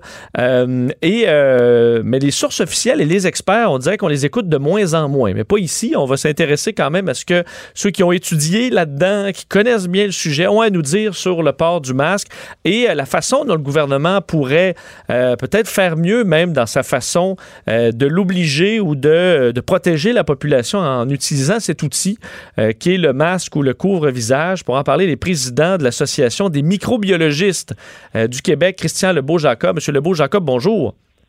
Bonjour, M. Dessureau. Euh, donc, commençons avec, la, disons, plus généralement, euh, la politique présentée par euh, M. Legault, qui va entrer en vigueur, donc, samedi, qui impose le masque à la grandeur du Québec dans les endroits publics fermés. vous en pensez quoi? Ben, dans la mesure où l'effort de minimisation des contacts, les mesures d'hygiène de base prévalent encore, oui, on est tout à fait en accord avec, avec cette action gouvernementale-là. On s'entend que l'obligation, la coercition, c'est jamais le, le, tableau qu'on souhaite, mais dans la mesure où on est déconfiné, il reste pas énormément de levier au gouvernement pour favoriser une diminution de la propagation. Et le port du masque pourrait euh, avoir un rôle. Là, c'est sûr que le gouvernement doit continuer ses efforts de détection, de retraçage. On a eu un très bel exemple de l'effet que ça peut avoir, l'importance de ça avec l'invitation des gens que, qui, ont, qui ont été dans des bars et des restaurants d'aller se faire tester. On a vu que ça, a eu quand même un, bel effet. Euh, donc, le gouvernement doit continuer à faire ça, mais en dehors de ça, euh, ben, il reste soit qu'on envisage de refermer certains types d'établissements, soit qu'on essaie de, de, de, faire en sorte qu'un peu tout le monde porte le masque. Euh, donc, étant donné que c'est limité là, ce qu'ils peuvent faire, je pense que c'est une bonne chose là, qui est, qui de l'avant avec ça. Est-ce qu'on aurait quand même pu faire, faire mieux sur certains points dans l'imposition du masque, selon vous, dans la façon de faire? Est-ce que tout est ben, parfait? Non, certainement pas. Puis euh, il y aura probablement un travail de, préciser avec le temps les endroits ou les conditions dans lesquelles on doit porter le masque. C'est pas vrai que dans toutes les conditions ça doit être euh, absolument nécessaire, mais je pense que là euh, on veut mettre en place quelque chose là. Fait que c'est sûr que c'est pas extrêmement précis, mais c'est imparfait, mais je pense que c'est nécessaire de, de, de, le faire de toute façon. Il faut aussi demeurer réaliste dans nos attentes puis dans notre façon de traiter le sujet. C'est difficile à l'ère des, des, médias sociaux, là, mais euh, euh, vous en parliez, là, dans les voix qui s'élèvent, là, on entend de tout. Il y a des positions très, très opposées, allant de le port du masque va nous sauver d'une deuxième vague à le masque sert à rien, puis il va falloir me passer sur le corps pour que j'en mette un. Euh, reste qu'on en sait encore trop peu pour avoir une certitude d'un côté ou de l'autre. Euh, puis dans le contexte où on a c'est ça, pas grand chose à perdre à mettre de l'avant quelque chose comme ça, ben faisons-le, essayons-le. Parce que justement, la science, euh, disons, euh, va évoluer beaucoup dans les derniers mois. Euh, les virus, on les découvre comme ça au, fil du temps parce que c'est quand même très complexe. Et les études, des fois, qui sont faites sur de petits nombres de personnes, peuvent nous amener des résultats qui sont différents d'une étude à l'autre. Ça a amené à plus de quand même de la confusion chez, les Québécois. Il faut dire que bon, à la santé publique, ici même, on nous a donné des discours contradictoires. Elle en est où, là, la science, sur le port du masque, mais vraiment dans qu'on a ici, c'est-à-dire le masque fait maison, qu'on va, veut, veut pas enlever euh, de, façon euh, pas toujours euh, de, la, bonne façon, qu'on va déposer ça un peu partout. Le, gain, est-ce qu'il est confirmé par la science aujourd'hui? Ben, deux choses. Premièrement, pour ce qui est de- des messages contradictoires, euh, c'est que la, la situation a quand même évolué de façon euh, extrême. Là, au début, où, euh, où on était dans une situation où tout le monde était confiné à la maison, c'est vrai que de se dire que je vais porter un masque puis je vais aller dans l'espace public représentait probablement un risque euh, significatif. Donc, dans ce contexte-là, de recommander le port du masque, puis de, se mettre en danger quand on ne sait pas encore avec quoi qu'on deal, euh, ben, je pense que c'était une bonne affaire. Euh, est-ce que ça a été bien dit? Est-ce que ça a été bien présenté? On pourrait en discuter longtemps, là. Euh, mais même l'AMQ était très, très critique au début sur le port du masque dans la période de confinement. Euh, là, étant donné qu'on est déconfiné, ben là, c'est une toute autre situation. Il y a des études qui estiment que ça pourrait avoir une efficacité allant jusqu'à 30% C'est des études très, très imparfaites de modélisation mathématique euh, qui représentent pas nécessairement très, très fidèlement la réalité, mais reste que c'est ça l'in- l'information qu'on a. Euh, puis sur le sur le sujet des études, la science habituellement avance pas euh, aussi rapidement que ça. Euh, là, on fait des pas de géants, mais sur des structures qui sont pas très, très solides encore. C'est très, très rare qu'on va changer de paradigme aussi rapidement basé sur une, deux, trois études, puis quelques informations anecdotiques. Habituellement, on va, on va faire plusieurs études, puis à la fin, on va faire des méta-analyses sur ces sur toutes ces études-là pour essayer de dégager une conclusion euh, de tout ça et ça prend des années. Là, on- à cause que le temps nous manque, on est obligé d'aller plus vite. Des fois, on se trompe, des fois, on, on a la bonne réponse, mais faut, faut, faut se fier sur ce qu'on a de plus tangible. Est-ce qu'on peut quand même, euh, en regardant les, les courbes des pays qui, ont, qui, qui l'utilisent, il y a des pays comme, euh, bon, le, le- on parle souvent du Japon, mais effectivement, on voit les gens qui le portaient naturellement lorsqu'ils avaient des symptômes euh, de grippe ou, ou de rhume. Donc, c'est quand même des utilisations qui sont, qui sont connues. Est-ce qu'on sait au moins que ça nuit pas, là? Et que euh, on peut, disons, y aller avec confiance en disant, on ne sait pas exactement si un, quelle est la grandeur du gain là, et de, de la protection, mais au moins on sait que ça nuit pas. Alors par précaution, on va l'utiliser. Ben, les, les moments où ça peut nuire, c'est quand le masque est mal porté. Donc, dans un premier temps, il faut s'assurer de le porter correctement. On en parle depuis plusieurs semaines. Là, Ouais, De- Rappelez-nous quand même la bonne nez, façon. là. Ben, de pas le porter sous le nez, de pas le porter sous le menton, de pas toucher à la partie filtrante. Euh, Peut-être le meilleur conseil là, c'est euh, euh, c'est pas parce qu'on ach- qu'on achète un masque que c'est nécessairement le bon. Il faut que vous soyez capable de faire ce que vous faites dans, dans, dans vos activités euh, journalières à l'intérieur, sans que vous ayez à y retoucher tout le temps. Si vous êtes tout le temps en train d'y toucher, c'est qu'il est pas c'est- pas le bon fit pour vous. Euh, moi, j'en j'en ai euh, quatre cinq modèles à la maison, puis il y en a un seul que vraiment là, j'ai jamais besoin d'y toucher. Euh, les autres, ben, il y a différentes problématiques. Là, souvent, ils sont pas assez larges, donc ils vont couvrir tout juste le nez et le menton euh, quand on parle pas, mais dès qu'on parle, ben là, le masque va bouger beaucoup. Donc souvent, ça, c'est le problème que, que, que je peux voir. Après ça, les élastiques ou la façon qu'il va s'attacher peut être problématique aussi euh, pour certaines personnes. Puis pour répondre à la deuxième question, si on peut se fier aux données qu'on a euh, dans les autres pays, ça reste compliqué. Euh, oui, les pays asiatiques ont adopté le masque quand même assez largement euh, déjà depuis quelques années, mais il y a certains de ces pays-là, dont la Corée du Sud, qui ont aussi très fortement et agressivement testé très très tôt dans dans la, la, la, la, pandémie. Euh, donc, il y a d'autres paramètres aussi qui viennent un petit peu brouiller les cartes. Euh, je pense pas qu'on peut qu'on peut nécessairement dire que le, masque est responsable du fait que plusieurs de ces pays-là ont quand même bien fait, euh, ont eu des chiffres qui sont moins pires que dans plusieurs autres pays. Euh, mais peut-être que ça a contribué. On en aura probablement la réponse là dans, dans, les mois et les années suivantes. Ce qui est intéressant, c'est je remarque toujours quand je parle à des, à des experts comme vous l'êtes toujours un discours euh, dans la nuance, hein, euh, où vous avez euh, bon des, des informations qui vous amènent à, être confiant sur certains points, d'autres où vous êtes plus prudent. On, dirait que ça, ça disparaît chez beaucoup de chez de microbiologistes du dimanche. Vous, vous avez étudié là-dedans des, des années de temps. Euh, je sais pas combien ça prend de temps pour être microbiologiste, mais vous les représentez. Vous avez étudié ça pendant des années. Vous regardez les études. Vous êtes capable de comprendre le langage également de ces études-là. Vous pensez quoi de, de, de- de- des gens sur les réseaux sociaux qui ont des certitudes, là, mais d'un côté comme de l'autre, en regardant à gauche, à droite des publications, dans certains cas loufoques, êtes-vous un peu découragé de notre lien avec les scientifiques aujourd'hui? Oui, c'est très, très décourageant. D'ailleurs, j'essaie de, de, de pas trop aller sur Facebook parce que ça me décourage un petit Vous faites peu. bien. Euh, mais, mais en fait, vous avez mis le doigt dessus. Là, quand les gens parlent de certitude, déjà, il y a un problème. On n'a pas de certitude. On a des indices, on a des indications. Puis en effet, les gens qui généralement vont, vont, vont utiliser la science parce que c'est un outil, c'est pas parce qu'on a fait une étude scientifique que ça détient une vérité. C'est juste qu'on a utilisé un outil pour essayer de voir qu'est-ce que pourrait être la vérité. Euh, donc, de, de, de référencer une seule étude pour amener un point, c'est pas très, très solide, c'est pas très, très sérieux. Euh, quand on met une certitude, si on suggère que ça pourrait être quelque chose ou qu'on soulève un point, oui, ça va. Euh, mais mais c'est ça, faut être prudent. Puis généralement, si vous entendez un discours d'une personne qui est prudente dans son approche et qui essaie de, de donner de l'information de, de deux points de vue différents, ben là, vous avez une meilleure idée que, OK, probablement que, que, c'est une personne qui connaît un peu plus son sujet puis qui, qui sait de quoi il parle. Mais est-ce que ça vous, ça vous ralentit en quelque sorte? Vous n'êtes pas à armes égales envers un conspirationniste qui est 100% sûr de ses affaires parce que vous, vous n'avez pas le choix d'amener certaines nuances?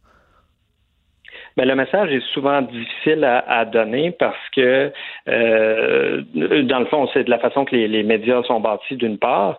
Euh, je trouve ça très intéressant d'avoir le temps de donner des grandes réponses avec vous. À la radio, souvent, c'est plus facile. Là. Euh, les, les, les, les conspirationnistes, souvent, vont utiliser des phrases à l'emporte-pièce qui, qui, qui sont déjà toutes faites puis qui sont difficiles à, à, parler contre parce que c'est difficile de prouver que quelque chose qui n'existe pas n'existe pas. On s'entend.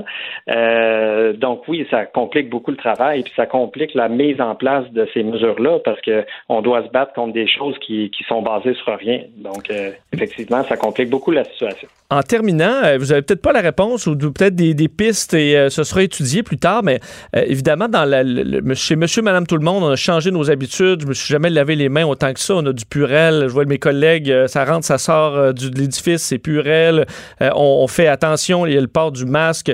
Est-ce que ça va amener de grands changements dans les, autres, que ce soit le rhume, la grippe, dans des bactéries qui circulaient? Est-ce qu'on on s'entend un, un impact quand même sur d'autres problématiques de santé qui vont être affectées par nos changements d'habitude?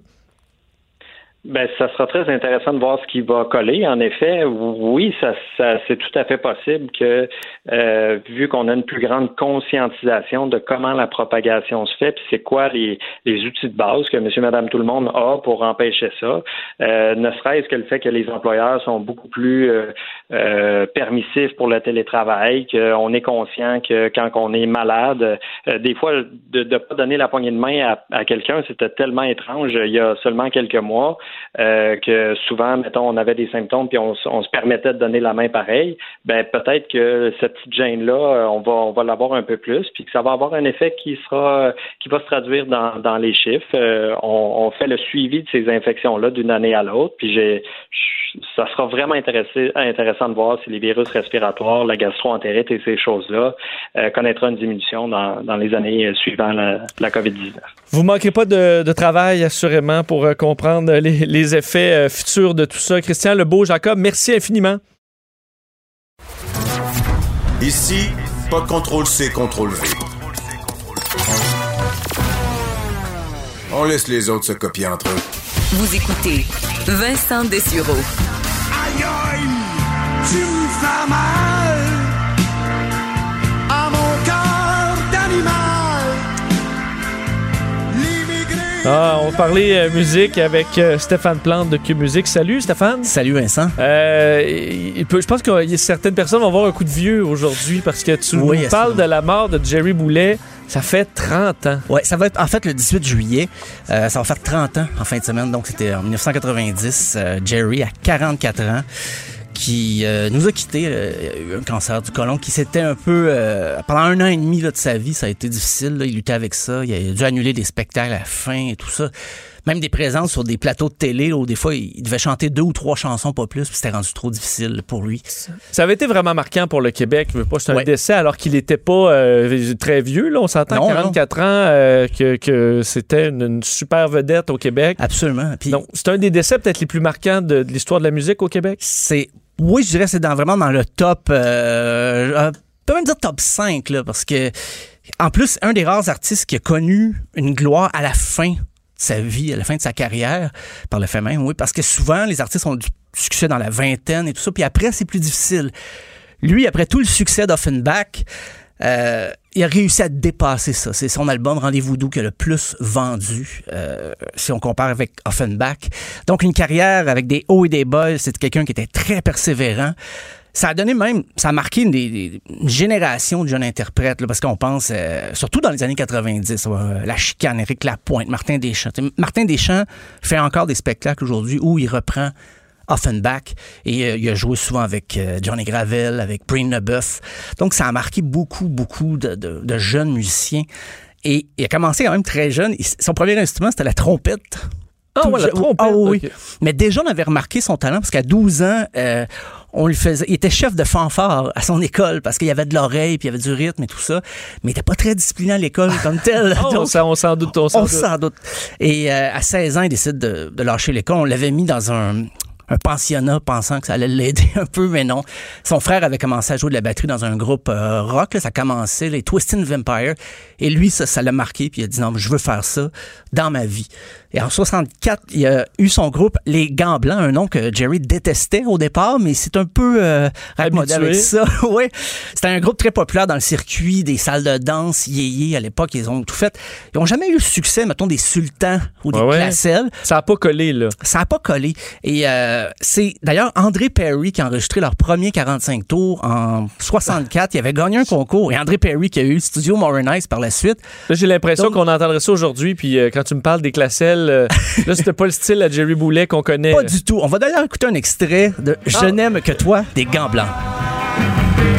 Je voudrais t'embrasser, approche-toi et donne-moi un baiser, car je n'aime que toi. Ça, c'est Jerry Boulet la voix, là. Oui, c'est Jerry Boulet qui chante. Le reste du groupe fait des chœurs, mais à l'avant-plan, si on peut dire, c'est pas une qualité d'enregistrement que Offenbach euh, va Là, tu me l'as dit, je peux noter quelques traits, tu me écoute, pas le savoir. euh, C'est difficile euh, d'identifier. Selon la légende, mais ça a été quand même corroboré à quelques reprises, c'est Pierre Harel, quand il s'est joint à Offenbach, à partir de 71, qui a dit à Jerry chante vraiment ce que tu ressens, chante tes tripes. Et Jerry, ça a toujours été un fan de blues, des chanteurs blues, tout ça, mais je pense qu'il s'était pas risqué encore. Et quand il a trouvé sa voix, sa garnotte, comme il l'appelait. Là, ça, ça, ça a changé tout le, le- le parcours, la carrière de, de son groupe. Et c'est drôle parce que même en 67, il a fait un 45 tours sur le nom de Géraldo. Ça a eu aucun, aucun succès. parce que Tony Roman, euh, il a fait une petite entourloupette. Il a enregistré Jerry avec son groupe Les Gants Blancs, mais dans la tête de Tony Roman, Jerry Boulet aurait eu avantage à faire carrière seul. Donc, euh, le lendemain, il a passé, euh, ou quelques jours après, à Jeunesse d'aujourd'hui, l'émission euh, célèbre. Ouais. Puis On a dit, bon, ben, ça va être juste Géraldo, il n'y aura pas le reste du groupe. Et finalement, Jerry l'a fait parce qu'il était devant l'évidence, mais il est revenu avec son groupe. Et, mais le groupe, quand même, ça a été difficile. À la fin des années 60, ça pognait moins un peu les orchestres, comme on dit, Ben les ouais. orchestres yéyés. Ça en venait usé, là. Ça en venait usé et euh, il découvrait un peu Cream, Deep Purple, surtout quand il s'est joint, ben Michel euh, Lamotte, Michel Willy Lamotte s'est joint à lui. Il a découvert un son un petit peu plus rock, le hard rock même, tout en restant blues. Et Offenbach, en 69, va commencer.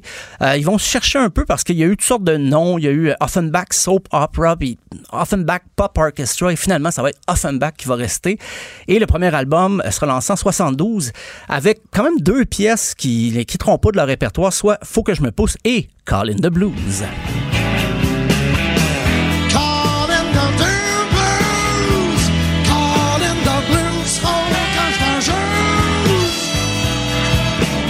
Donc ça, c'est dans les tout débuts. Tout début. Et je veux dire, ça joue encore à Ça joue encore.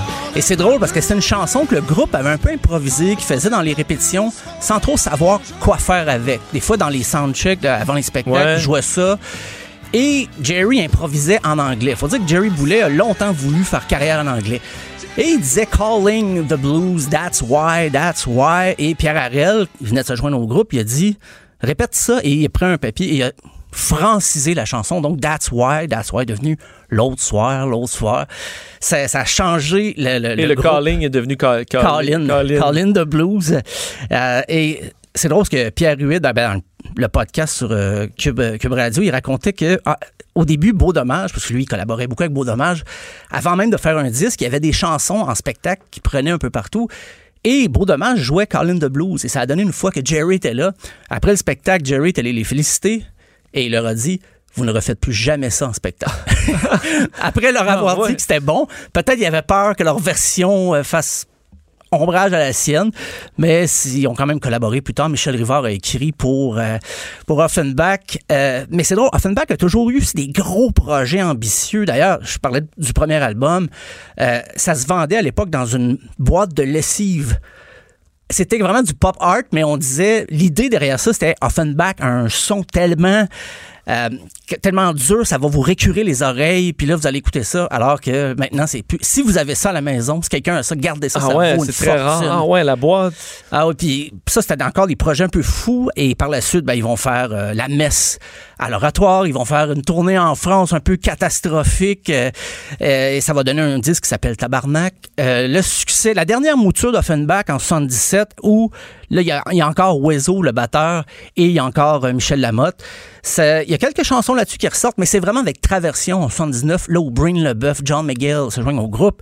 Et ça va donner euh, plein de succès. Ils vont d'ailleurs remporter le au premier gala de la disque en 79, c'est l'album rock de l'année.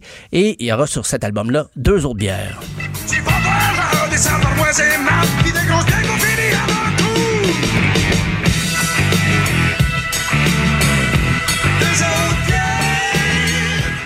Bon, là, écoute, on n'a rien oublié. Là, on n'a rien oublié. Et par la suite, là, les tournées vont s'enchaîner, dont une tournée avec Plume la Traverse, euh, qui devait, ça devait pas être reposant. Eh boy, Deux non. têtes d'affiche comme ça. euh, beaucoup de, de- de problèmes internes aussi. Donc, en 85, avant même de lancer le dernier album, Rockorama, euh, Jerry Boulet a dit, au reste du groupe, je quitte Offenbach. Mais ça voulait dire, ben, Offenbach existe C'est fini, plus, ouais. Parce que sans Jerry, je pense qu'il a dit ça pour être poli.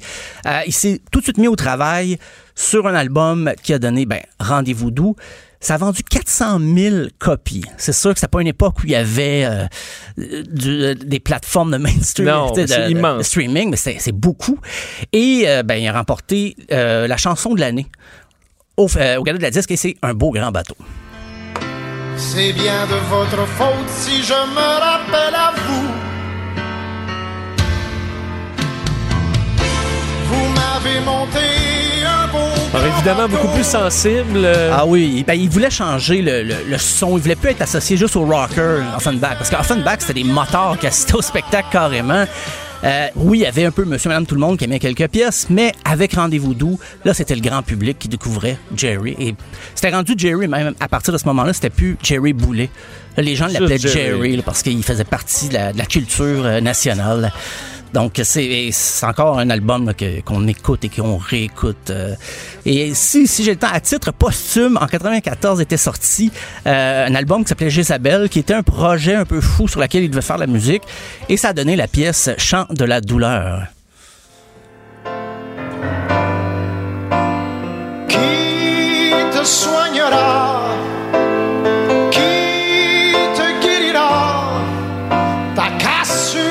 s'en souvient quand même. Absolument, oui, oui. C'est encore des, des chansons qui, qui jouent à la Saint-Jean Ah oui, oui, on autour du feu à la, Saint-Jean. Bien sûr. Stéphane, c'est fascinant et il y a quelque chose qui s'en vient justement à propos de Jerry. Je- Peux-tu en parler? Euh, Sur Cube? Ben moi, je fais un, un grand article, un gros dossier qui va sortir demain, effectivement. Donc, qui- On peut qui- lire ça où? Ça va être euh, sur euh, la plateforme Cube Musique, à la page d'accueil. euh, donc, c'est un, un dossier sur lequel j'ai travaillé très fort, j'avoue. C'est ça. J'invite les gens à aller le Ben, lire merci. dès demain. euh, Merci beaucoup. Merci Stéphane. Merci à On se toi. laisse là-dessus. Euh, Jean-François Barry qui arrive dans quelques instants. On se reparle demain. Qui